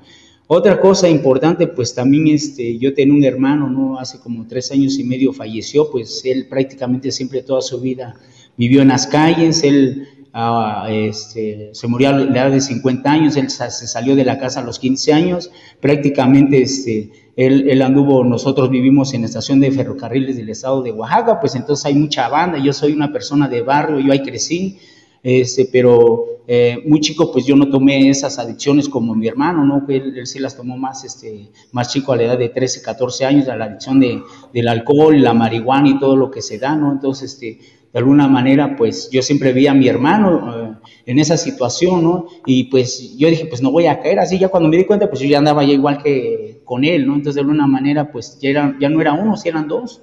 Entonces, pues este, yo dije, quiero hacer un cambio, pero ya no podía, ¿no? Entonces, yo siempre quise ese cambio. Entonces fue el centro de rehabilitación, el cual se me ayudó mucho y pues a transmutar todo eso lo que yo tenía, porque también eh, son secuelas que tú tienes, ¿no? A veces uno como hombre, ahora sí les voy a decir, a veces la mujer es más fácil que llore, ¿no? Un hombre porque pues es machista. Yo, ¿cómo voy a llorar? ¿Cómo me voy a deshogar? ¿no? Entonces, de alguna manera, sí tuve que este, vaciar lo que había dentro de mí, todas esas circunstancias y más que nada, pues, eh, abandonar todas eh, situaciones, ¿no? El, el, pasado, cosas, ¿no? Entonces le tuve que echar muchas ganas, ese, realmente, pero yo, o sea, yo de mi interior y con Dios, ¿no? Entonces fue que decidí cambiar otro. Este, en el otro plano, pues, de igual manera, este, mi madre, pues, ella ya había hecho unas carreras aquí en Oaxaca, no me había dicho ella, pero pues antes cuando era el Día de las Madres, ¿no? Entonces ya saben que cuando es el Día de las Madres que les regalan este, sus canastas básicas y todas esas cosas, ¿no? Entonces de alguna manera ella me dijo, este, hubo una carrera en cierta caja acá de, la ciudad de Oaxaca y dice, oye, ¿por qué no me inscribes a esa carrera? Es de una caja, no voy a decir este el nombre. Yo la voy a inscribir en, en cinco kilómetros. Y déjenme decirle que ese día yo iba, este, iba mal, pues iba yo, iba yo crudo, pues iba, te ibas a temblando, ¿no? Y, y, le digo a la señora, ¿sabe que vengo a inscribir a mi madre de 5 kilómetros? Apúntela. Oiga, joven, dice, ¿usted no se va a apuntar? No, yo, pues yo para acá, digo, pues mi mamá es la que va a correr. No, pues ¿cómo dice su mamá va a correr? Y usted no, ¿qué? Pues apúnteme, pues. Eso fue, me apuntó, llegamos al día de la carrera, me acuerdo, yo estaba todavía, este, venía pues yo todavía alcoholizado, ese día la corrí, corrí con unos, corrí con unos tenis, unos pan, un short de, el que cayera, creo, un short de playa, una, y una playera así, media rotita, no, me importó si era correr, pero me acuerdo que corrí dos kilómetros, que me canso, que me siento en la banqueta, ¿no? Entonces fue esa situación de que como mi madre, o sea, llegó y me ganó, o sea, dije, pero ¿cómo? Y yo todavía dije, pues soy chavo, entonces de, ahí, de una manera, de ahí empezó esa cuestión del running. Me dijo, oye, no es posible, dice que, dice, este, mira, tú andas con tu bici, yo cómo es que acabé de correr. Y pues yo realmente como que te enteré eso, ¿no? Esa semillita. Y no pasó solamente esa vez, pasaron otras veces, hubo otras carreras, este, aquí en Oaxaca, mi madre se inscribió, ya la inscribí yo en, este, en Veteranos Plus, y ganaba. Bueno, digo, pues, pero ¿cómo, cómo? O sea, y yo me metí a la carrera y me quedaba ya hasta el último, ya se imaginarán. Entonces creo que ahí fue eso, ¿no? Fue eso, esa es la motivación también de que siempre, también me acuerdo que eh, cuando empecé la música, algo importante, ¿no? Siempre debe de haber alguien que te impulse. En ese caso, en la música me impulsó mi madre, me consiguió este, este, parte de, del instrumento, de la guitarra, en este caso en el ruin también fue por ella, ella este, me inició a que yo este, formara un deporte y me, alejara yo del vicio, de más que nada del alcohol, entonces yo quise cambiar y fue también esa, esa motivación, fue de ahí en esa carrera de un 10 de mayo que empezó todo eso del running, ¿no? Entonces yo dije, no, pues sí tengo que cambiar porque pues me están dando la demostración, me están dando mi chinga. sí. ¿Cómo, cómo ves, Roger, esa parte oh, de, no, de, Qué buena historia, qué buena historia, porque fíjate, o sea, a ver, eh, vamos a, poner en contexto ahora sí que ambas personas que ha sido Memo, ¿no? Una de, del lado de, del vicio, del lado de, pues de la fiesta, de la pachanga, porque pues a todos nos gusta también la pachanga, ¿no? Eso no tiene nada de malo, ¿no? Pero, pero también lo ves es el otro lado, ¿no? Una persona que, que no corría ni cinco kilómetros, que a los dos kilómetros se tenía que sentar porque ya no aguantaba, y que ahora sea la persona que nos va a representar como país, ¿no? En una prueba de qué? resistencia, de ultra resistencia. ¿Saben que hay, hay, algo muy importante que a mí me gustaría también contextualizar, que es el hecho de que la vida del músico normalmente está muy relacionada claro. al, al tema de la fiesta, al tema de obviamente de las tocadas, pero es su modo de vida, o sea, es su trabajo. Por eso todavía lo hace más loable que puedas salir de ese círculo, porque si es tu modo de vida, ¿cómo lo dejas? O sea, ¿cómo haces un, cómo paras y dices, bueno, a partir de hoy voy a ir a trabajar, pero ya no me voy a relacionar con el alcohol? Porque es muy complicado. O sea, hacer eso que has hecho es súper, o sea, simplemente el tema de dejar, y luego, como bien dice Roger, el tema no solamente de dejarlo, sino de transformar tu vida y luego, además, desarrollarte a este nivel del alto rendimiento es, yo creo que, excepcional, la verdad. Te felicito mucho y te agradezco mucho que abras tu historia, porque oh. yo creo que detrás de cada corredor hay muchas historias así, como la tuya, ¿no? Que nos inspiran. Y fíjate, Roy, algo importante, ¿no? Que dijiste, este, la música para mí era algo parte de mi vida, yo estudié para ella y yo muchos años, este, yo la música no la agarré como un hobby, la agarré como un trabajo, porque pues yo de ahí este, me alimentaba, ¿no? Entonces fue diferente en mi caso, realmente, y algo así te voy a decir, yo nunca jamás pensé encontrar otro trabajo, yo tuve, este, yo estudié contabilidad, y este, este, soy contador, pero pues no, no, ni me llamaba la atención, o sea, no, nunca jamás, siempre la música a mí fue, era, lo máximo, o sea, lo único, pues no pensaba otra cosa que mi mente comía, dormía, respiraba música todo, o sea, si era música, no importa, cumbia, sonider, este, rock, o sea, clásico, o sea, yo, mi, mi, mundo era la música. Eso de asolearse, de lo que hacemos ahorita, no, ¿cómo crees? O sea, es algo loco, o sea, no manches, o sea, yo andaba de manga larga, andaba vestido, o sea, tomado, pero pues ya ve, pues yo me acuerdo pues era un chavo diferente, no estaba yo más gordito, más, más guapo, ah, o sea, feo. y este, hoy es manga larga, me acuerdo que estaba yo más, este, clarito, o sea, yo soy moreno, pero claro, o sea, yo dije, yo que voy a andar en el sol ahí.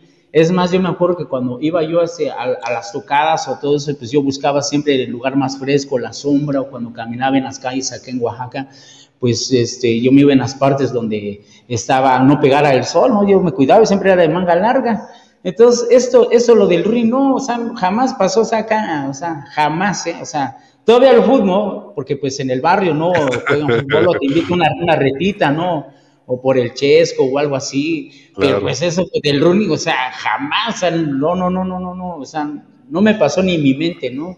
Pero entonces creo que algo ya me tenía preparado, creo fue algo el, destino, ¿no? O sea, la verdad, porque pues no, este, eh, recuerdo y todo, pues no, no lo puedo hilar, pues, porque pues de alguna manera pues, yo, yo no fui deportista, o sea, nada de eso, ya me paraba bien tarde, o sea, me dormía con las, ya muy tarde, 11, 12, vi ese programa de Broso, de, de todo eso, pues, y al día siguiente, pues, igual las todas las novelas, eh, yo las vi, era un chavo pues que no, pues nada más yo me dedicaba a la música, escuchar, escuchar y sacar música y tocar, y algo muy importante, y el músico pues también necesita un néctar, ¿no? Para poder fluir, ¿no? Entonces yo, eh, para poder fluir pues sí necesitaba mis, mis pegues, ¿no? Realmente yo, no, yo nunca lo acepté que yo era un alcohólico, entonces yo me enojaba, entonces realmente eso pues... Eh, eso me llevó más a, más estar más encajonado, ¿no? Y no aceptar todo eso hasta que yo lo acepté y lo, lo dije con mis propias palabras, labios.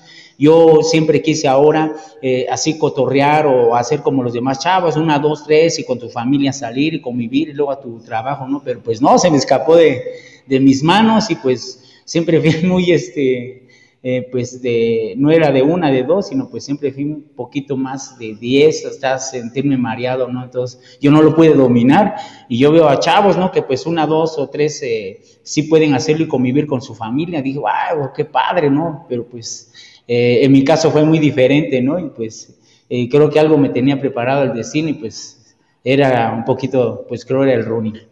Y te prepararon muy bien el destino porque fíjense que Memo, eh, yo tuve la oportunidad de convivir y, coincidir con él en varias este, competencias. Memo ha hecho asfalto, ha hecho, como bien comentó, medios maratones, maratones. Hemos coincidido en carreras de Tower Running. De hecho, en la última competencia que hubo en, el, eh, en la Torre Latinoamericana, quedó en segundo lugar de, de la categoría este, estuvo ya haciendo Sky Marathon, ¿no? El año pasado estuvimos compitiendo en el Sky Marathon del Iztaccíhuatl y Memo en la categoría se ah, en primer lugar. O sea, la verdad, eh, yo he visto en Memo eh, esa parte, por eso, por eso yo la verdad estaba muy emocionado de poder platicar con él, porque la historia de vida eh, es algo que puede permear en más gente, ¿no? Ahorita los saludos y los comentarios que están mandando es de, este, pues, excelente motivación, excelente historia de vida, etcétera, todo eso para la gente es un motivante. ¿Por qué? Porque hay veces que decimos, este, teniendo todo, nos sentimos como que, ay, este, qué hueva correr, ¿no? Este, ay, es que para qué voy a entrenar. Cuando hay vida, hay historias de este tipo que pueden influir en nosotros y, decir, órale, pues se pueden hacer las cosas, podemos salir de los problemas, ¿no? Porque a veces nos ahogamos quizá en un vaso de agua y no vemos la otra parte de que hay personas pues prácticamente con el agua hasta, hasta la cabeza, ¿no? Entonces, eh, eh, es bien interesante, ¿no? La, la, historia deportiva de Memo, eh, que ahorita pues prácticamente eh, está en la categoría máster. ¿Cuántos años tienes, Memo? ¿40 y qué? Es 44 años, empecé cuando tenía 38 años. Chavito. Sí, no, me costó mucho trabajo, pues entrena libre y híjole, ya ellos se imaginarán, ¿no? O sea, eh, bueno, algo muy importante también que me ayudó un poco también la música, el arte de, pues, yo sabía de que iba a empezar todos quieren ganar. Yo dije, no, voy a empezar perdiendo y debo de aprender. Y sí, las carreras todas me costaron, nunca, nunca fue fácil, pero siempre di lo mejor de mí. Estaba yo gordito, me lesionaba yo mucho de las rodillas, andaba con mi rodillera, me dolía, dolor, lo pasaba otros tres meses, cuatro, cinco meses, y luego otra competencia, y luego otra, no que ahora ya en el asfalto. Y así como le dijiste, Gabo, yo sí, este, dije, bueno, pues tengo que recuperar esos años en los cuales, eh, pues, entre comillas, eché a perder mi, parte de mi vida, ¿no? Ahora se lo tengo que, dedicar un poquito al deporte, dar este, algo de vida a mi organismo, desintoxicarme. Entonces, de alguna manera, pues me invitaba a carreras de 5 kilómetros, de 10 kilómetros, medios maratones.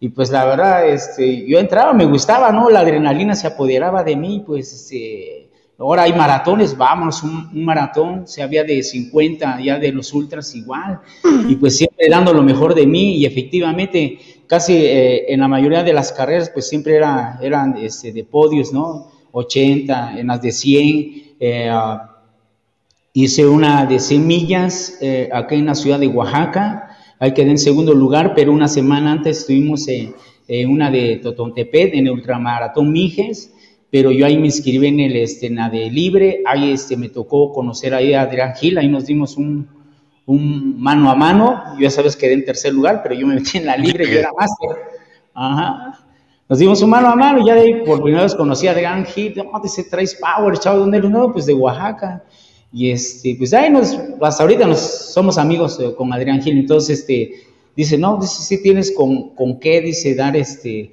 eh, este, más para los ultras, ¿no? Entonces, este, de eso, eh, lo que hice eh, en, este, los Mije 70, y luego a la otra semana los 160 kilómetros acá en, este, en la ciudad de Oaxaca, pues digo, ah, pues sí tengo, o sea, me motivé, digo, pues como que sí aguanto, o sea, sí tengo este, pierna para los ultras, ¿no? Y me di cuenta que sí tenía este, potencial para los ultras.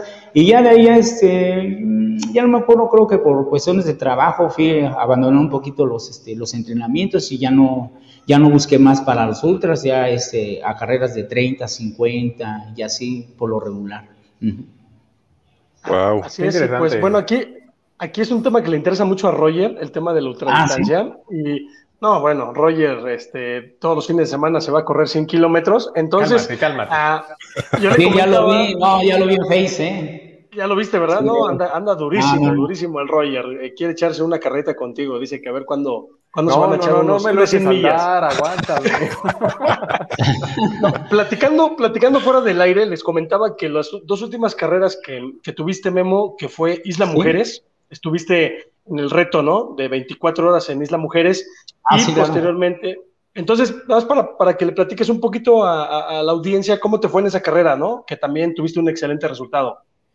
Ah, sí, miren, este, bueno, pues e, esa carrera, la de Loma de este Ultramaratón Islas Mujeres, estaba originalmente en el mes de enero de este, este 2021, pero ya saben que por lo del COVID se ha movido mucho las fechas, entonces este, nos las mandaron en febrero, marzo, hasta abril.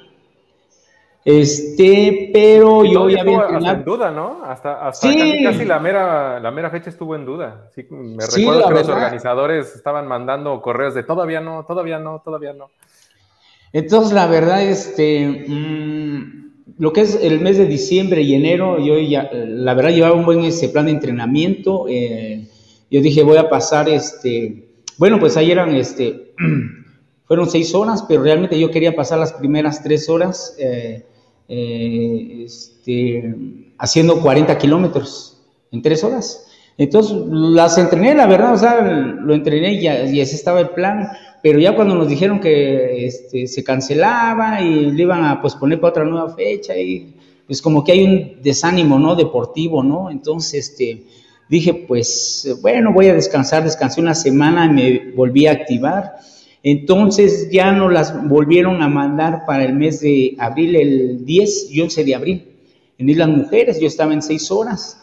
Y dije, pues este, yo ya no tenía el mismo entrenamiento eh, que había tenido en el mes de diciembre y enero, ¿no? Este, entonces, de alguna manera, este, pues fuimos con todo el gusto de siempre. A mí siempre, o me apasiona, o sea, conocer nuevos lugares y, y pues las distancias. Entonces, este, nos fuimos a ir las mujeres, empezamos a las 5 de la tarde, ah, eh, empezó el, reloj, pero realmente saben que ahí, este, la primera hora, la, segunda hora, sentí un calor inmenso, el sol, pero más la humedad. Una humedad, ah, en Islas Mujeres, no, no, no, no, no, o sea, te consume eh, todo ahí. Es más, yo nunca me había quitado la, este, la, la playera. ajá, no, pues ahí me la quité, saqué mi número, me lo puse en la pierna, ¿no? O sea, y todavía ese, cuando me la saqué, todavía se sentía el calor, o sea, quería yo hielos, bañarme, no o sea, o sea, se me salió de mis manos, o sea, un calor inmenso, ¿no? La salitre, todo lo que hay, ya eran ya las 7, las 8 de la, de la, de la noche, pues eh, yo sentí que iba perdiendo velocidad, ¿no? Pero realmente yo sí iba bien porque ya les iba yo sacando varias vueltas a los corredores porque ahí íbamos de 24 y 12 y 6 horas. Claro, por lógica, ¿no? Yo iba a ir más, este, más rápido, ¿no? Por las 6 horas pero pues sí me sentí, me sentí bien en esa carrera y pues realmente pues ya cuando me di cuenta pues iba en primer lugar y este, ya cuando completé las seis horas, uh, completé 66 kilómetros y pues quedé en primer lugar ahí en este, eh, en Islas Mujeres, ahí en Ubesoc, Islas Mujeres, primer lugar, eso fue. Y ya de ahí este, venía a Cerro Rojo, uh, pues era muy poco la recuperación, de unos 13, 12, 13 días, y pues dije, pues como buen ultra, pues vamos a buscar la recuperación rápida, o sea, no, no, no, no importa, ¿no? Entonces, este, de Islas Mujeres, primer lugar, uh, plano, déjenme decirle que Islas Mujeres es, es, este, es cemento y es adoquinado, ¿eh? Y es una vuelta de 1.5, entonces, entre cada vuelta, cada vuelta, el pie se va frenando, tobillo, rodilla, pie cae, va lastimando, o sea sí está un poco... Es, pesado, es muy pesado. Sí, sí, sí. Llévate unos buenos tenis de unas ciertas marcas, ¿no? Que ya... Entonces, este, tenis buenos hay que llevarse. Entonces, de alguna manera, tu hidratación, no, no, no, una hidratación súper te debes de llevar ahí porque pues realmente, ya ahorita ya escuchamos con la doctora, ¿no? Elizabeth. Entonces, de ahí ya para Cerro Rojo me quedaron poquitos días. de para recuperación y pues en Cerro Rojo yo salí en el bloque número 4, eh, de ahí empecé a rebasar, eh, este, al final de cuentas llegué en el lugar número 35, pues, yo me di cuenta que llegué sobrado de tiempo, no pasa nada, fui a, disfrutar, ahí me encontré a Ricardo, este, Ricardo Mejía, lo felicité porque creo era su cumpleaños, ¿no? Entonces yo le llevé un recuerdazo de, especialmente ya sabes que de Oaxaca, ¿no? Un, ¿no? Sí, ahí estaba con Abraham, lo saludé, estaba con Abraham, estaba con Gael, le dije, véngase maestro, le digo, acá le tengo algo para usted, ¿qué pasó mi memo? Mira, yo tengo esa felicidad, sí, ya, ya iba a salir su bloque, ya que se van. Y dice, ¿qué bloque sales? No, le digo, en el 4, nos vemos al rato, dice, órale, vale, digo, y ya este, y pues ya al rato ya este, nos vimos, los saludé a toda la banda, ¿no? A, Abraham, a, este, a Larry, a Zagael, ¿no? Y luego, pues felicidades. Y tú no, pues yo, yo digo, pues llegué bien, sea, yo como siempre voy a disfrutar cada carrera, ¿no? Entonces, este, ahí en Cerro Rojo, pues ahí este, eh, los 50, la verdad, también me sirvieron mucho. Como les digo, no es bueno, pero pues sí llegué sobrado, sentí que me hacía falta algo, ¿no? Pero dije, está bien así, está bien así. Pero ahí viene lo de Bayar. Ya me había dicho un amigo, oye, si vas a ir a la de Bayar, no sé, le digo, porque otra cosa, la de Bayar, yo iba, estaba para el mes de marzo y estaba este, eh, para Monterreal, ahí estaba originalmente. Entonces la quitaron y de igual manera, no, dije, pues ya, están quitando todos, ya de seguro ya no se va a hacer esa, la de Bayar, ¿no? Entonces, este, dice un amigo, dice, ¿qué onda? y si vas a la de, de Vallar, digo, pues, mira, es que no he hecho mucha distancia, le digo, o sea, no, no, o sea, pero ¿cómo te sientes? Claro, pues me siento bien, y digo, entonces, este, ¿y por qué no vas y pruebas y ya nos dices cómo es la modalidad allá? O sea, pero eso fue uno de, los, de la, ahí de, del team donde estamos, eh, del equipo, este, bueno, nosotros tenemos un team en Oaxaca que se llama Team Endurance es un servidor, es el que los coachea, entonces eh, uno de ellos me dijo, pues ve, para que nos enseñes, dice, ¿cómo es la onda? Pues va, le digo, así, pues, quitada de la pena, ¿no? Así como, pues, dice pues así vamos como, a ver qué salen. así como viste a Cerro Rojo, dice, ah, vale, pues vamos a disfrutar, ¿no? Pues dice, pues que no andas disfrutando siempre, pues sí, le digo, y este, entonces esa fue la Golden Ticket, ¿no? entonces esa fue la situación, o sea, de que realmente, o sea, pues dice, voy a disfrutar, ya nos dice cómo es este, la cuestión allá, lo de Vallar, sí, al principio déjeme decirle, o sea, te vas con duda, incertidumbre, y también dije, pero sí voy a aguantar, pues no he hecho mucho, 50, y luego allá te tienes que amanecer otro día y otro día, no, ahí sí hay bueno, o sea, ya saben cómo, cómo la mente te empieza a jugar esas situaciones, ¿no? Entonces, este, pues decidí, no, pues como va, dije, voy a empaquetar todo, vámonos, ¿no? Y como va, ¿no? O sea, ya después, ya acercándose ya poquito, como semana y media, dije, pues cómo va. Y, y, de eso, del 24 de abril de Cerro Rojo para el, el 8 de mayo, pues tampoco no tenía mucha recuperación, o sea, hay desarrollo, o sea, casi necesitas, la pierna todavía está dura, o sea, de, de Cerro Rojo, pues sí, la subida, o sea, todavía se la El desnivel es el que pega, tal, no tanto la distancia, el desnivel, especialmente el descenso. Los descensos pegan muchísimo. Sí, eso, entonces yo la verdad, yo todavía como que sentía un poquito pesada la pierna, eh, dolorida, este, cuadríceps, cuadríceps y isquiotibial y parte también este, de los gemelos.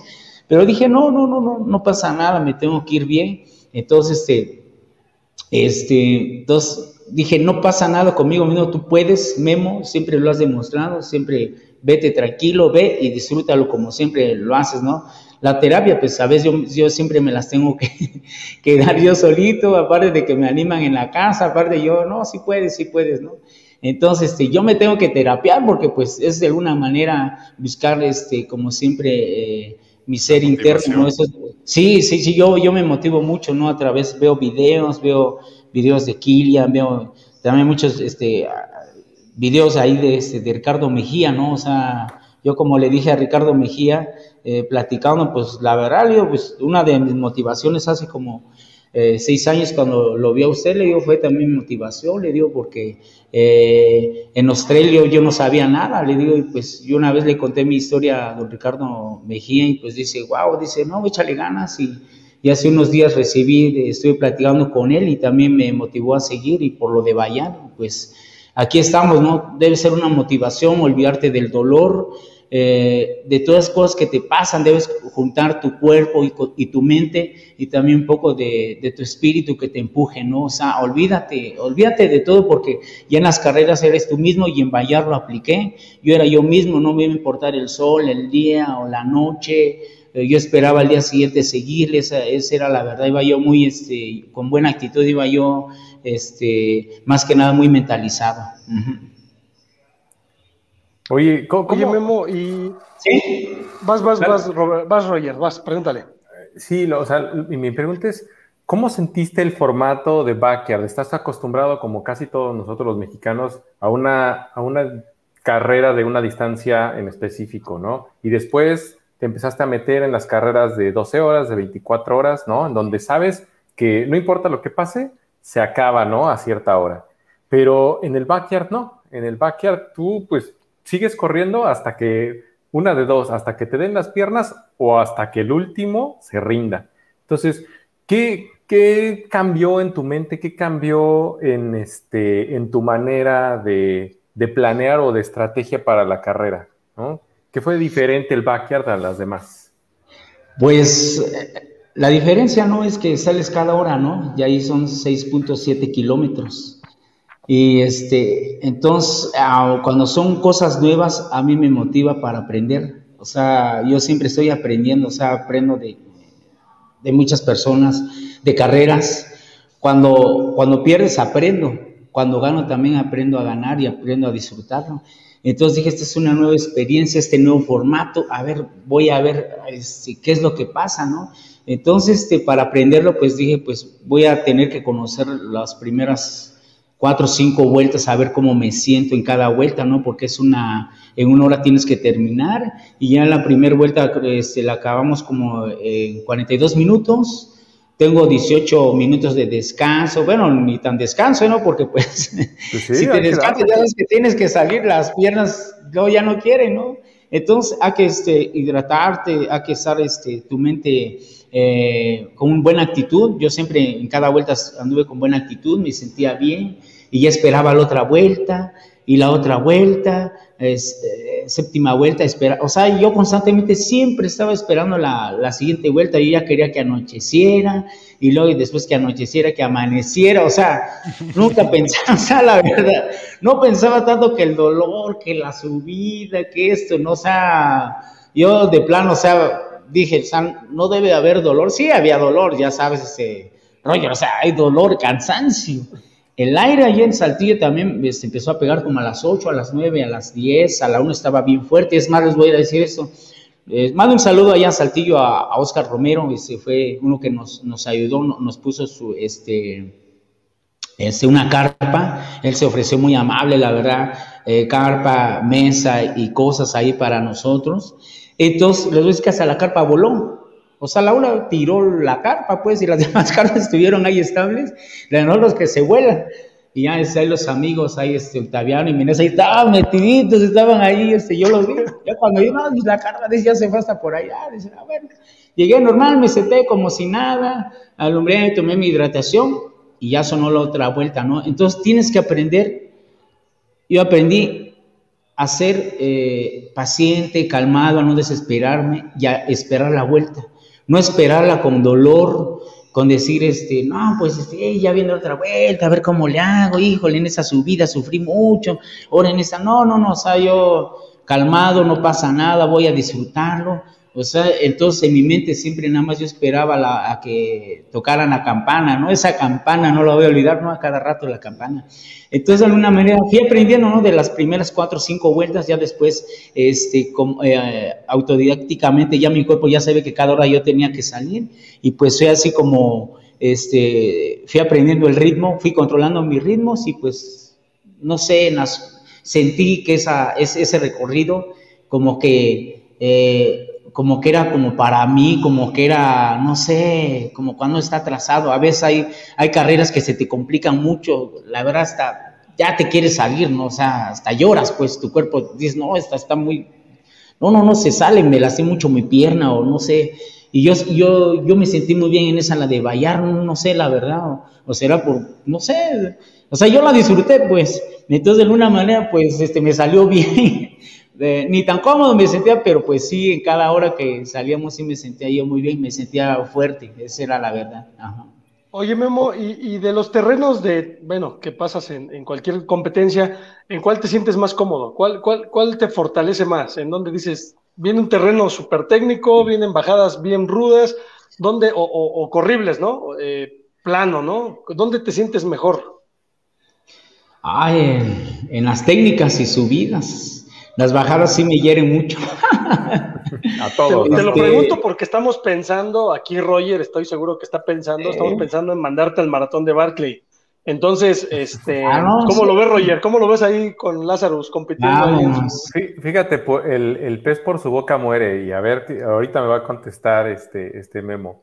Pero Memo, ¿ya llevas crew, ya llevas este, acompañantes para el backyard de Tennessee o no? Mira, no, ¿eh? Todavía no, apenas este, bueno, número uno, estoy esperando que me digan la, fecha, ¿no? Porque ahorita estoy este, viendo que países como Irlanda ya tienen a su finalista, Australia, Alemania, creo apenas acabaron, no sé, hora, entonces hay países, le falta Austria todavía que completen, ¿no? Entonces digo, ay, wow, o sea, son, son dimensiones muy, este, digo, pues, o sea, ya lo estoy viendo ahora así como en serio, ¿no? Porque pues, está planeado para el 16 de octubre. Entonces, ah, estoy viendo porque muchos del 2020 están, eh, bueno, hay una lista, ¿no? De espera. Entonces, de los del 2020 están entrando para el 2021. Probablemente yo entre en este mes de octubre, si no para el 2022, pero estoy viendo eh, cómo se está moviendo, como ya tengo el, boleto, nada más estoy esperando que me confirme bien ese Ricardo Sala, me dé todos los detalles para darle, porque yo ya estoy esperando para darle este, con mis entrenamientos. Si es Barley, bueno, le voy a decir, me gusta la distancia, siento, me apasiona, siento una adrenalina, o sea, la verdad, siento que me acomodo, ¿no? Así como diciendo Gabo, pues sí, sí terrenos y en el momento de la adrenalina, si te dicen, ¿sabes qué? Vas a, brincar ríos, te vas a subir por ahí, te metes una cueva y luego te tienes que sumergir acá hay un pantano. O sea, tu adrenalina, ¿sabes qué? No respetas. Pero dime ahorita, o así cuando sales a la calle, no te metes pues ni a un charco de agua, o sea que vas a nadie. Pero ya con adrenalina puesta, hay espinas o como te toque, o sea, tienes que hacerlo, ¿por qué? Porque estás en una competencia, ¿no? Entonces creo que mi adrenalina a veces me bota así, eh, eh, no sé, ¿no? Hago cosas, eh, acá hago entrenamientos aquí en la ciudad de Oaxaca, a veces ando, creo que todos esos entrenamientos han sido parte de, de, mi personalidad, a veces yo me paro a las 3 de la madrugada a entrenar así en campos deportivos solos, o me meto entre las colonias, o en otros lados, 3, 4, 5 de la madrugada y ando echándole, o, o agarro de 11 de la noche a las 6, 7 de la mañana entrenando, ¿no? O sea, son cosas locas, ¿no? Pero ya me di cuenta que, ¿por qué hago esas cosas locas? Porque hay algo que me está esperando, ¿no? O sea, yo no sabía, o sea, yo le comenté a unos amigos ahí ahora, este, amigos nuevos allá en Saltillo, este, que, que hicimos Oscar Romero, al flaco García, le mando saludos. Entonces, pues también hay gente loca igual que yo, entonces digo, pues, ah, pues entonces... Todos estamos locos, pero, pero porque yo digo, pues, te, pregunto porque si no tienes equipo de apoyo y se hace y tienes que ir en octubre a Tennessee, yo, yo me voy en carro para allá, para Tennessee, y yo soy tu equipo de apoyo. Ah, claro, sí. está, ¿eh? no, gracias, no, pues ahí nos me, llevo, me llevo todo lo necesario para que, para que tengas donde descansar, para que tengas ahí este donde cubrirnos, porque en Tennessee también el frío está, está sí, no, está, ¿eh? Entonces masajista, por ahí, por favor. ¡Ah! Sí, sí, me, llevo todo lo necesario. Yo me llevo todo lo necesario. Créeme que el tiburón se va a esmorar. Oye, me, pues, quería preguntar, tú ahorita cómo te sientes? Digo, ahorita eres el, el, ganador del Golden Ticket, pero pues ya pasaste a, pues digamos, a la final. ¿Cómo te sientes con responsabilidad de representar a México o te sientes relajado? ¿Sientes que sí sientes algo de presión? ¿Estás preocupado por tu preparación? Porque digo, no, no te queremos meter nosotros presión, pero antes de empezar el programa, Roger nos estaba diciendo con cuánto, este, con cuántos, con cuántas vueltas ganaron el año pasado y estamos, nos decías, Roger, que eran más de 500 kilómetros algo así. Sí, Karel Saab ganó con 77 backyards, más o menos 300 millas, 500 kilómetros. ¿Y tú estás consciente de eso, Memo?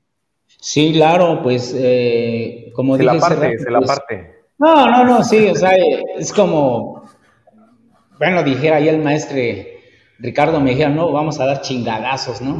o sea, no lo vas a cargar. Yo, yo ya estaba esperando más, por lo menos dije, eh, voy a meter este, unas 36 horas, ¿no?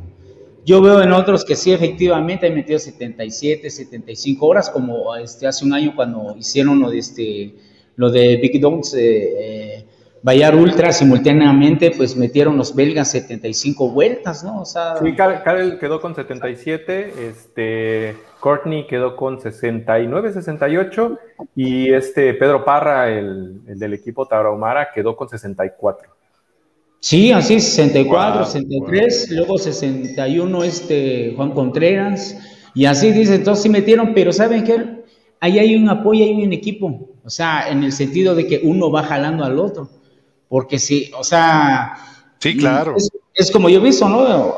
Yo he visto ahora, he estado un poquito metido en lo de Bayern de otros países, o sea, se van jalando hasta las mujeres, o sea, han hecho 59 vueltas pero tienes que, tienen, que, tienen que haber otras personas que aguanten, que se vayan agarrando, ¿no? Entonces, si no hay que te agarres, pues nada más hasta ahí ya muere, ya, los, este, las vueltas, ¿no? Hay unos que han ganado ahorita, he visto que de hasta con 12 vueltas, y dices, bueno, ¿por qué? Pues, pues es que ya no hay, ya no hay más, pues, ya no, hubo competencia. Oye, quería preguntarte, ¿tú, ¿tú sabes qué pasó con los integrantes del equipo Tauromara y por qué no estuvieron en el Backyard de México? Este, mira, este, desconozco, ¿eh? Pero, pues, creo que ellos, eh, por lo que hicieron, ya están calificados.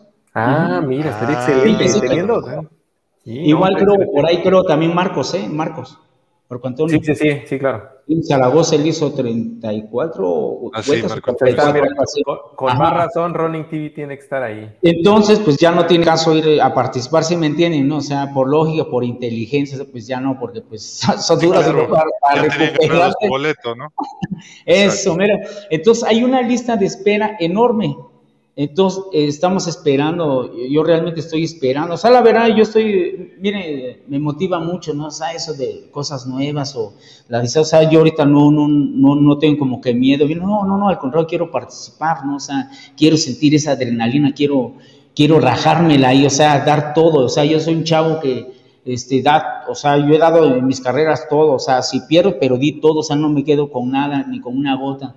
Si gano también, sabe, al menos en las carreras que ha habido en Oaxaca, otros lados, sabe, me conocen como yo soy, o sea, doy todo de mí, sin importar nada a cambio, no, no, me quedo con nada, ¿no? Entonces, este, también si se hace eh, allá, este, primeramente Dios, en tenis, sí, pues vamos a dar todo, ¿no? Y yo pienso dar más horas, no, no, no lo que hicimos acá. Eso, eso fue como una calificación, ¿no? Porque luego me dicen, ay, dice tan poquitas horas, ya ven cómo la banda, como ya hay mucho Facebook, Internet, ya se meten a ver, no, ah, pues esas hicieron más horas que 450 y tantos kilómetros, y mira tú con, sales con 120, pues que...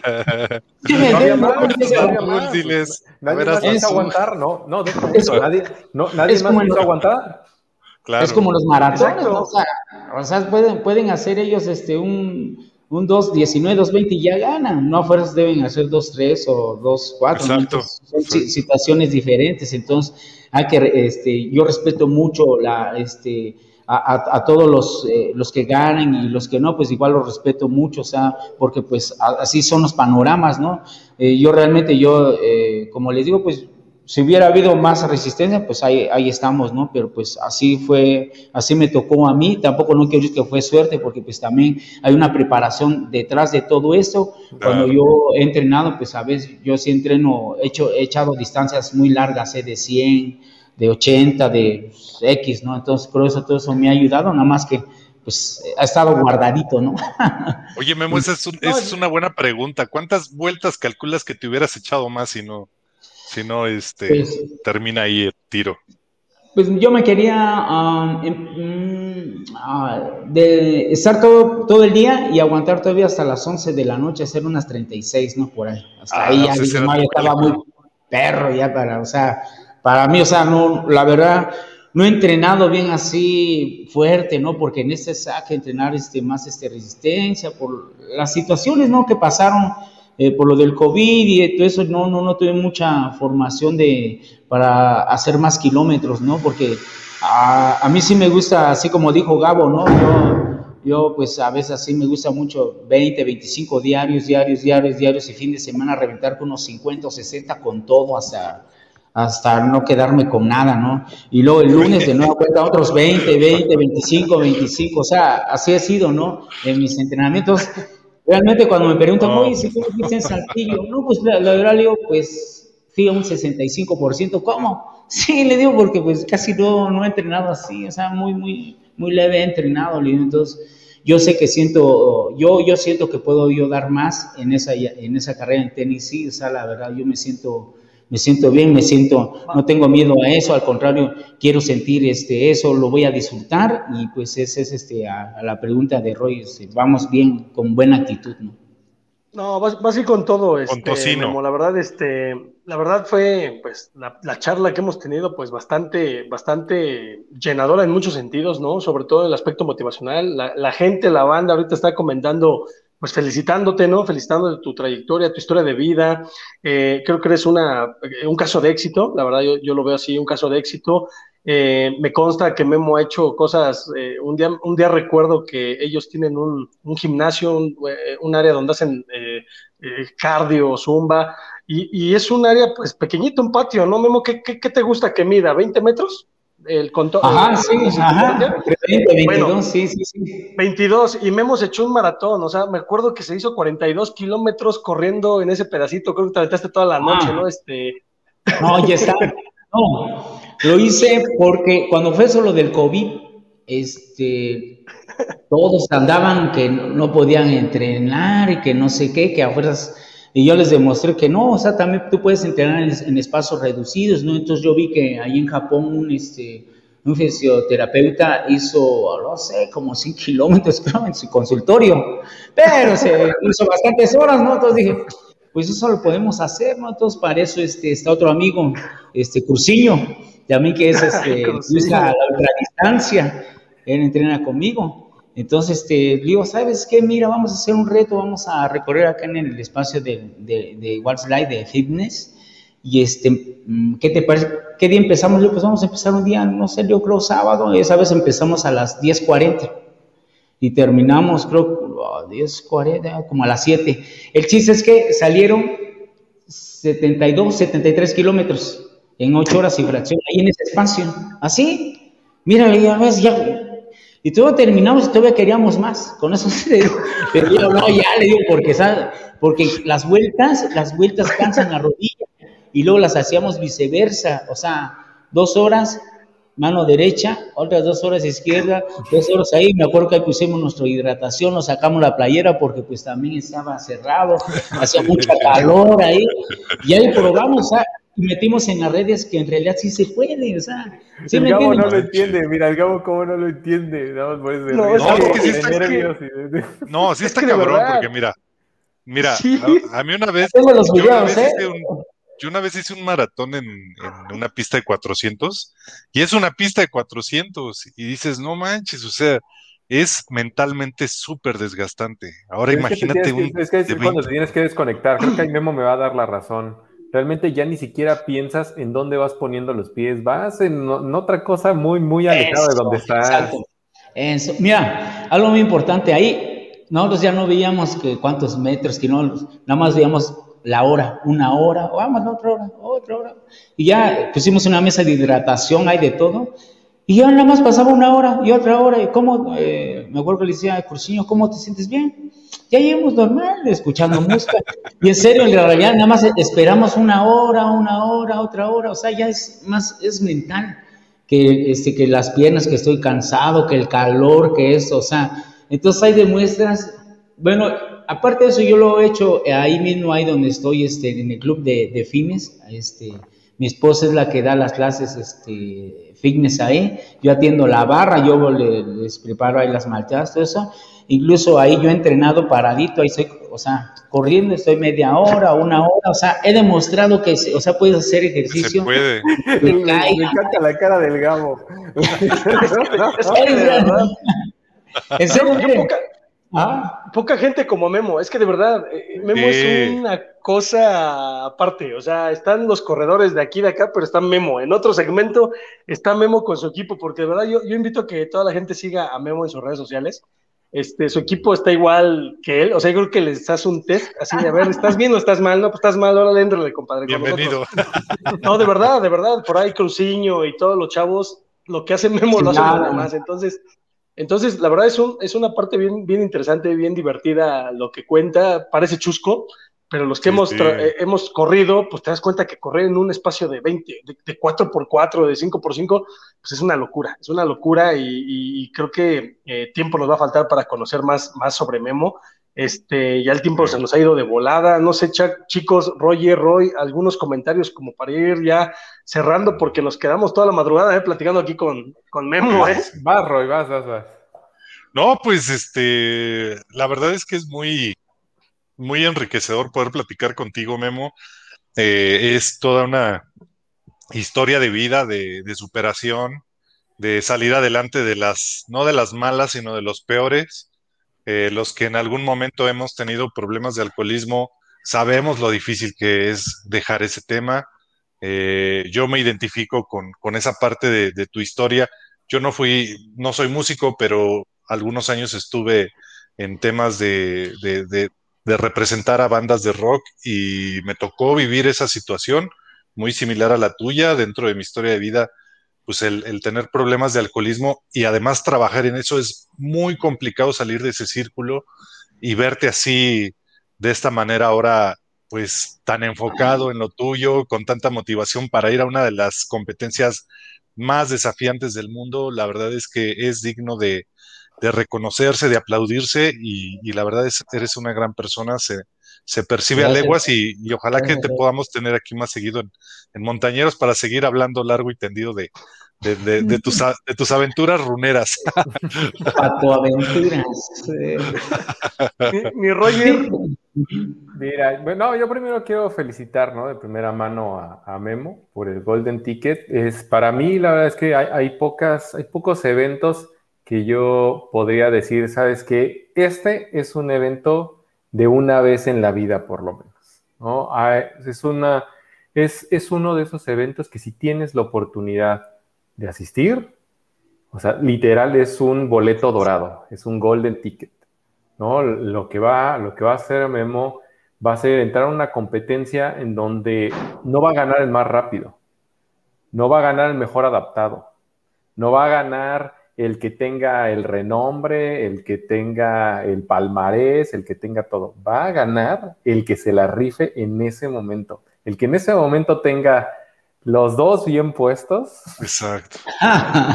en ese, ese va a ser la persona que va a ganar el, el Big Backyard. Y, y conociendo a Memo, yo creo que él tiene todo, todo para competir con cualquiera. ¿eh? Entonces, esta competencia va a estar súper buena de verdad, Memo, me encantaría si en algún momento me lo permites acompañarte y por lo menos ser una pequeña parte de tu historia del Big Backyard.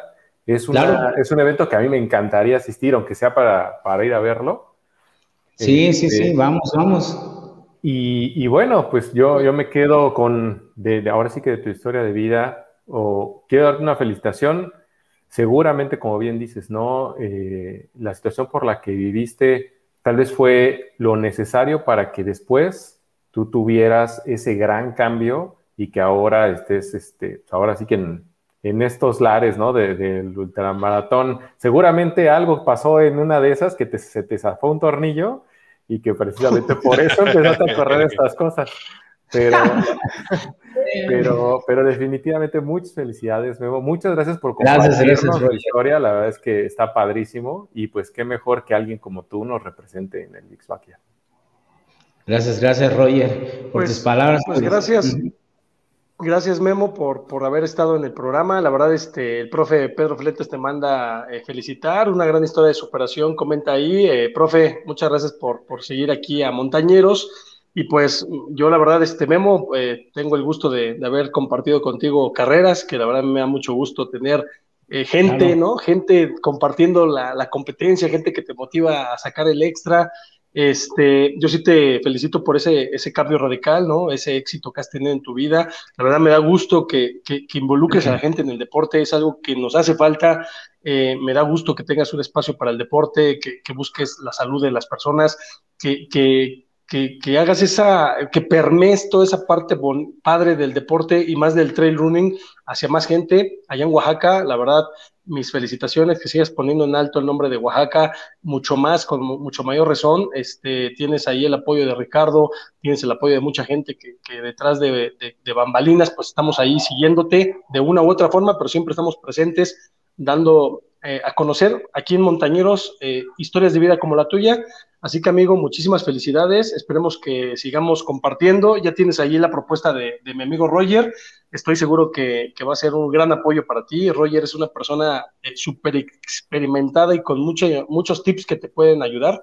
Así que pégate con él, escúchalo, créeme que, este, algo te debe decir, ¿eh? Algo. Este, no lo, no voy a hacer bola, nada más voy a ir a hacer bola. Ah, va a ir a hacer bola nada más. Pero bueno, amigo, este, muchas gracias por haber estado, ¿no? Este, algo con lo que quieras despedirte, eh, Memo. Bueno, pues este, agradecerlos a ustedes, a, Roy, Roger, Gabo, este, muchas gracias, este, Montañeros Running. La verdad, este, en ese camino voy este, conociendo nuevas personas. Este, es como digo, a veces eh, venimos del sureste, ¿no? Cuesta un poco de trabajo salir, pero ya cuando sales, este, sales con todo el power, ¿no? Esa vez me tocó a mí y pues realmente, pues, este, quiero representar bien a Oaxaca, a México sobre todo, porque pues eh, realmente eh, hay buenos deportistas, yo los he visto y quiero demostrar de que se puede más, no importa de dónde salgas tú, yo ya lo hice y así como, este, como yo, hay otros chavos, otras personas que de igual manera, o chavas, que tú puedes hacer, tú puedes dar, o sea, no limites, o sea, tu pensamiento nada más está eh, guardado porque pues hay miedo, hay muchas, hay carencias, tú tienes que, que transmutarlo, tienes que buscar esa resiliencia dentro de ti, enfocarte. Entonces, de alguna manera, toma todo lo negativo de ti, vuelve lo positivo. Yo ya lo hice y lo quiero seguir demostrando. Este, eh, de alguna manera, este, eh, buscamos el éxito hacia nosotros y otras personas, por eso los ayudamos con la salud y el deporte. Ese es, creo que ahora ha sido mi trabajo, ¿no? Entonces, este, eh, agradecer a todas las personas y pues claro, con muchísimo gusto, ahí vamos a estar dando batalla en Tennessee nada más quiero ya la fecha, por favor, de ahí de, los de, Ricardo Sala, pues para darle este, ahora sí, los buenos entrenamientos y que toda esta gente de México, pues los que estén fijando en mí, pues eh, eh, que, se vean eh, en mí un mexicano que siempre ha dado lo mejor, la última voz, y pues si quedamos colocarnos dentro de los primeros lugares, mucho mejor, ¿no? Sería, sería la, una de las bombas, ¿no? Representarnos a, a nivel mundial allá en Estados Unidos. Pues no se diga más, amigo. Eh, vamos a estar al pendiente de, tu, de tus competencias y pues un saludo hasta, hasta Oaxaca. Un saludo para todo el Team Endurance de Oaxaca, México.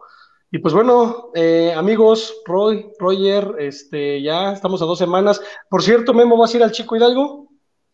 Este, mira, este, le dije, bueno, mm, ya ves que se acabaron luego las, este, inscripciones.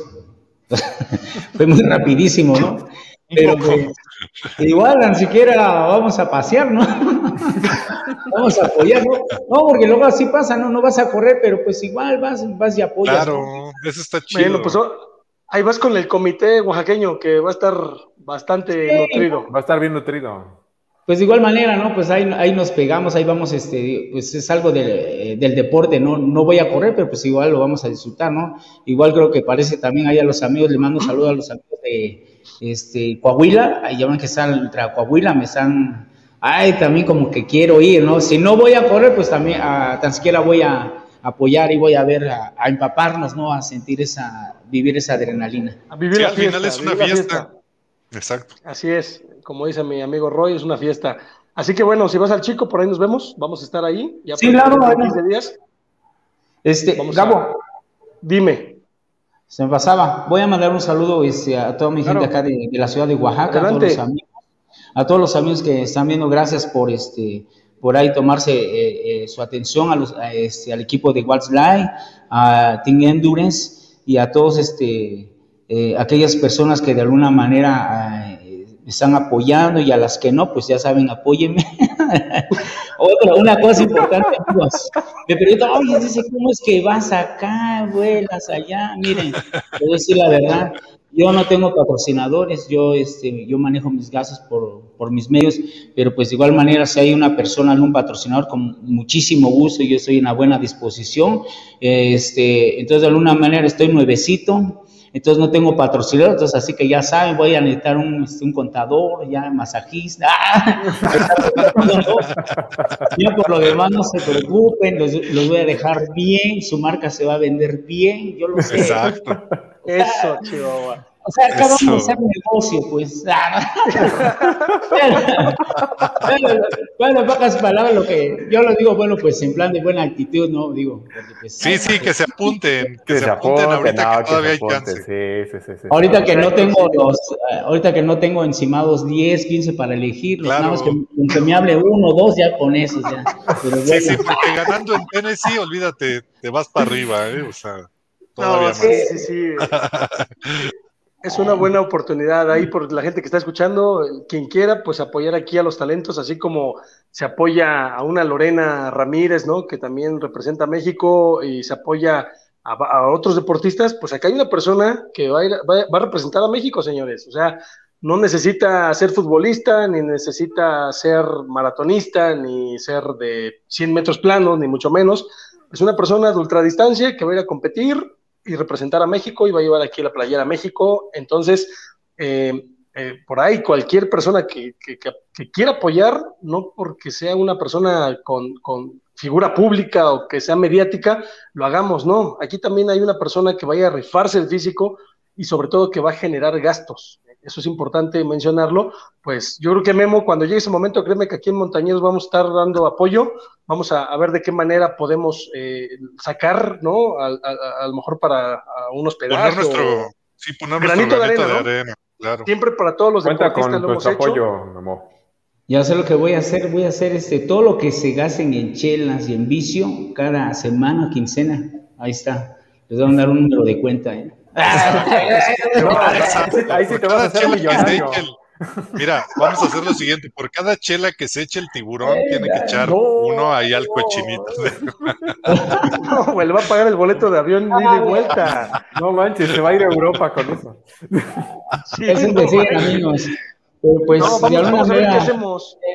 Ah, no vamos a ver qué hacemos, Memo. Muchas gracias. Sí, claro. Ahí este, ya de igual manera, este, ya este, me habló el maestro ahí Ricardo Mejía de igual manera estamos en contacto, ahí les agradezco muchísimo a todos, este, yo mientras tengo que seguir eh, en mi trabajo, este, enfocarme en los kilómetros que vienen y dar esa, pues más que nada, eh, la calidad y cantidad de kilómetros, algo muy importante que quiero decir, es que esos kilómetros yo quiero seguir muriendo para seguir viviendo, porque si no muero, no puedo seguir, o sea, quiero, o sea, para morir tienes que seguir viviendo en los kilómetros. Esa, esa, es, mi, esa es mi manera. Tu filosofía, tu filosofía con la que te mueves. Pues, pues perfecto, Memo. Pues, pues muy bueno, pues chicos, si no hay nada más, algún otro anuncio, este, algo que se nos escape. Nada, pues nada, a la bueno, gente que va al chico, entrenle duro porque se va a poner bueno. Se va a poner y sigan las redes sociales, sigan las redes sociales de Montañeros, ahorita vamos a tener ahí un, un giveaway, cortesía de Pangea, así que ahorita terminando la eh, eh, la sesión del día de hoy, la transmisión, váyanse directo a las redes sociales, perdón, al Instagram de Montañeros, porque ahí vamos a tener una dinámica con una bonita visera de Compress Sport con cortesía de Pangea. Están buenísimas esas viseras, ¿eh? La verdad, buenísimas. Ya, ya, ya hemos regalado aquí en el programa. Entonces, este, pues sí, así como dice mi buen Roy, vamos a despedir el programa agradeciendo a Mountain Squad, a Pangea, a eh, Sport Running, HG, eh, Nemic, eh, Steel Running, como bien comenta, mi amigo Roger, Innovate, y bueno, eh, un saludo a todos los, los equipos que se están preparando para, para, esta gran competencia. El próximo lunes seguramente vamos a tener un programa enfocado al, al, previo a lo que es el Chico Mountain Race. Vamos a tener a lo mejor invitados, ya por ahí estamos este, trabajando para que nos den ahora sí que especificaciones de la ruta, ¿no? Altimetría, vamos a hablar de la ruta de 17 kilómetros, de 35, ahora sí que toda la información para que estén empapados al 100% y no haya de que, híjole, esto lo supe, no me acordaba, este, no sabía que iban a pedir este, lo de COVID, la prueba de COVID, eh, eh, híjole, no sabía que tenía que llevar este, mi, mi, mi, rompevientos, que es de lo obligatorio, etcétera. Vamos a hablar de todas esas especificaciones para que estén enterados. Y bueno, un saludo a todos. Dime. Y, perdón, y muy importante decir que del próximo lunes vamos a presentar eh, los espacios que vamos a tener en el Chico Mountain Race aquí en Montañeros, ¿no? Claro, amigo, claro. Va a haber muchísima información. Como, siempre, como bien comentamos, este, información ahorita hay muchísima, este, por lo que se avecina. Así que mi tiburón de Tacubaya, un saludo hasta Pittsburgh y nos vemos eh, la próxima semanita. Sale, vale, mi buen Roy, pues hasta Catepec, ahí nos estamos viendo. Y Memo, un abrazo hasta la verde antequera, Oaxaca la Bella. Y bueno, esto fue Montañeros, soy su amigo Gabo Monkey y nos vemos el próximo lunes por Montañeros. Abrazo de todo a, todos ustedes. Nos vemos. Bye.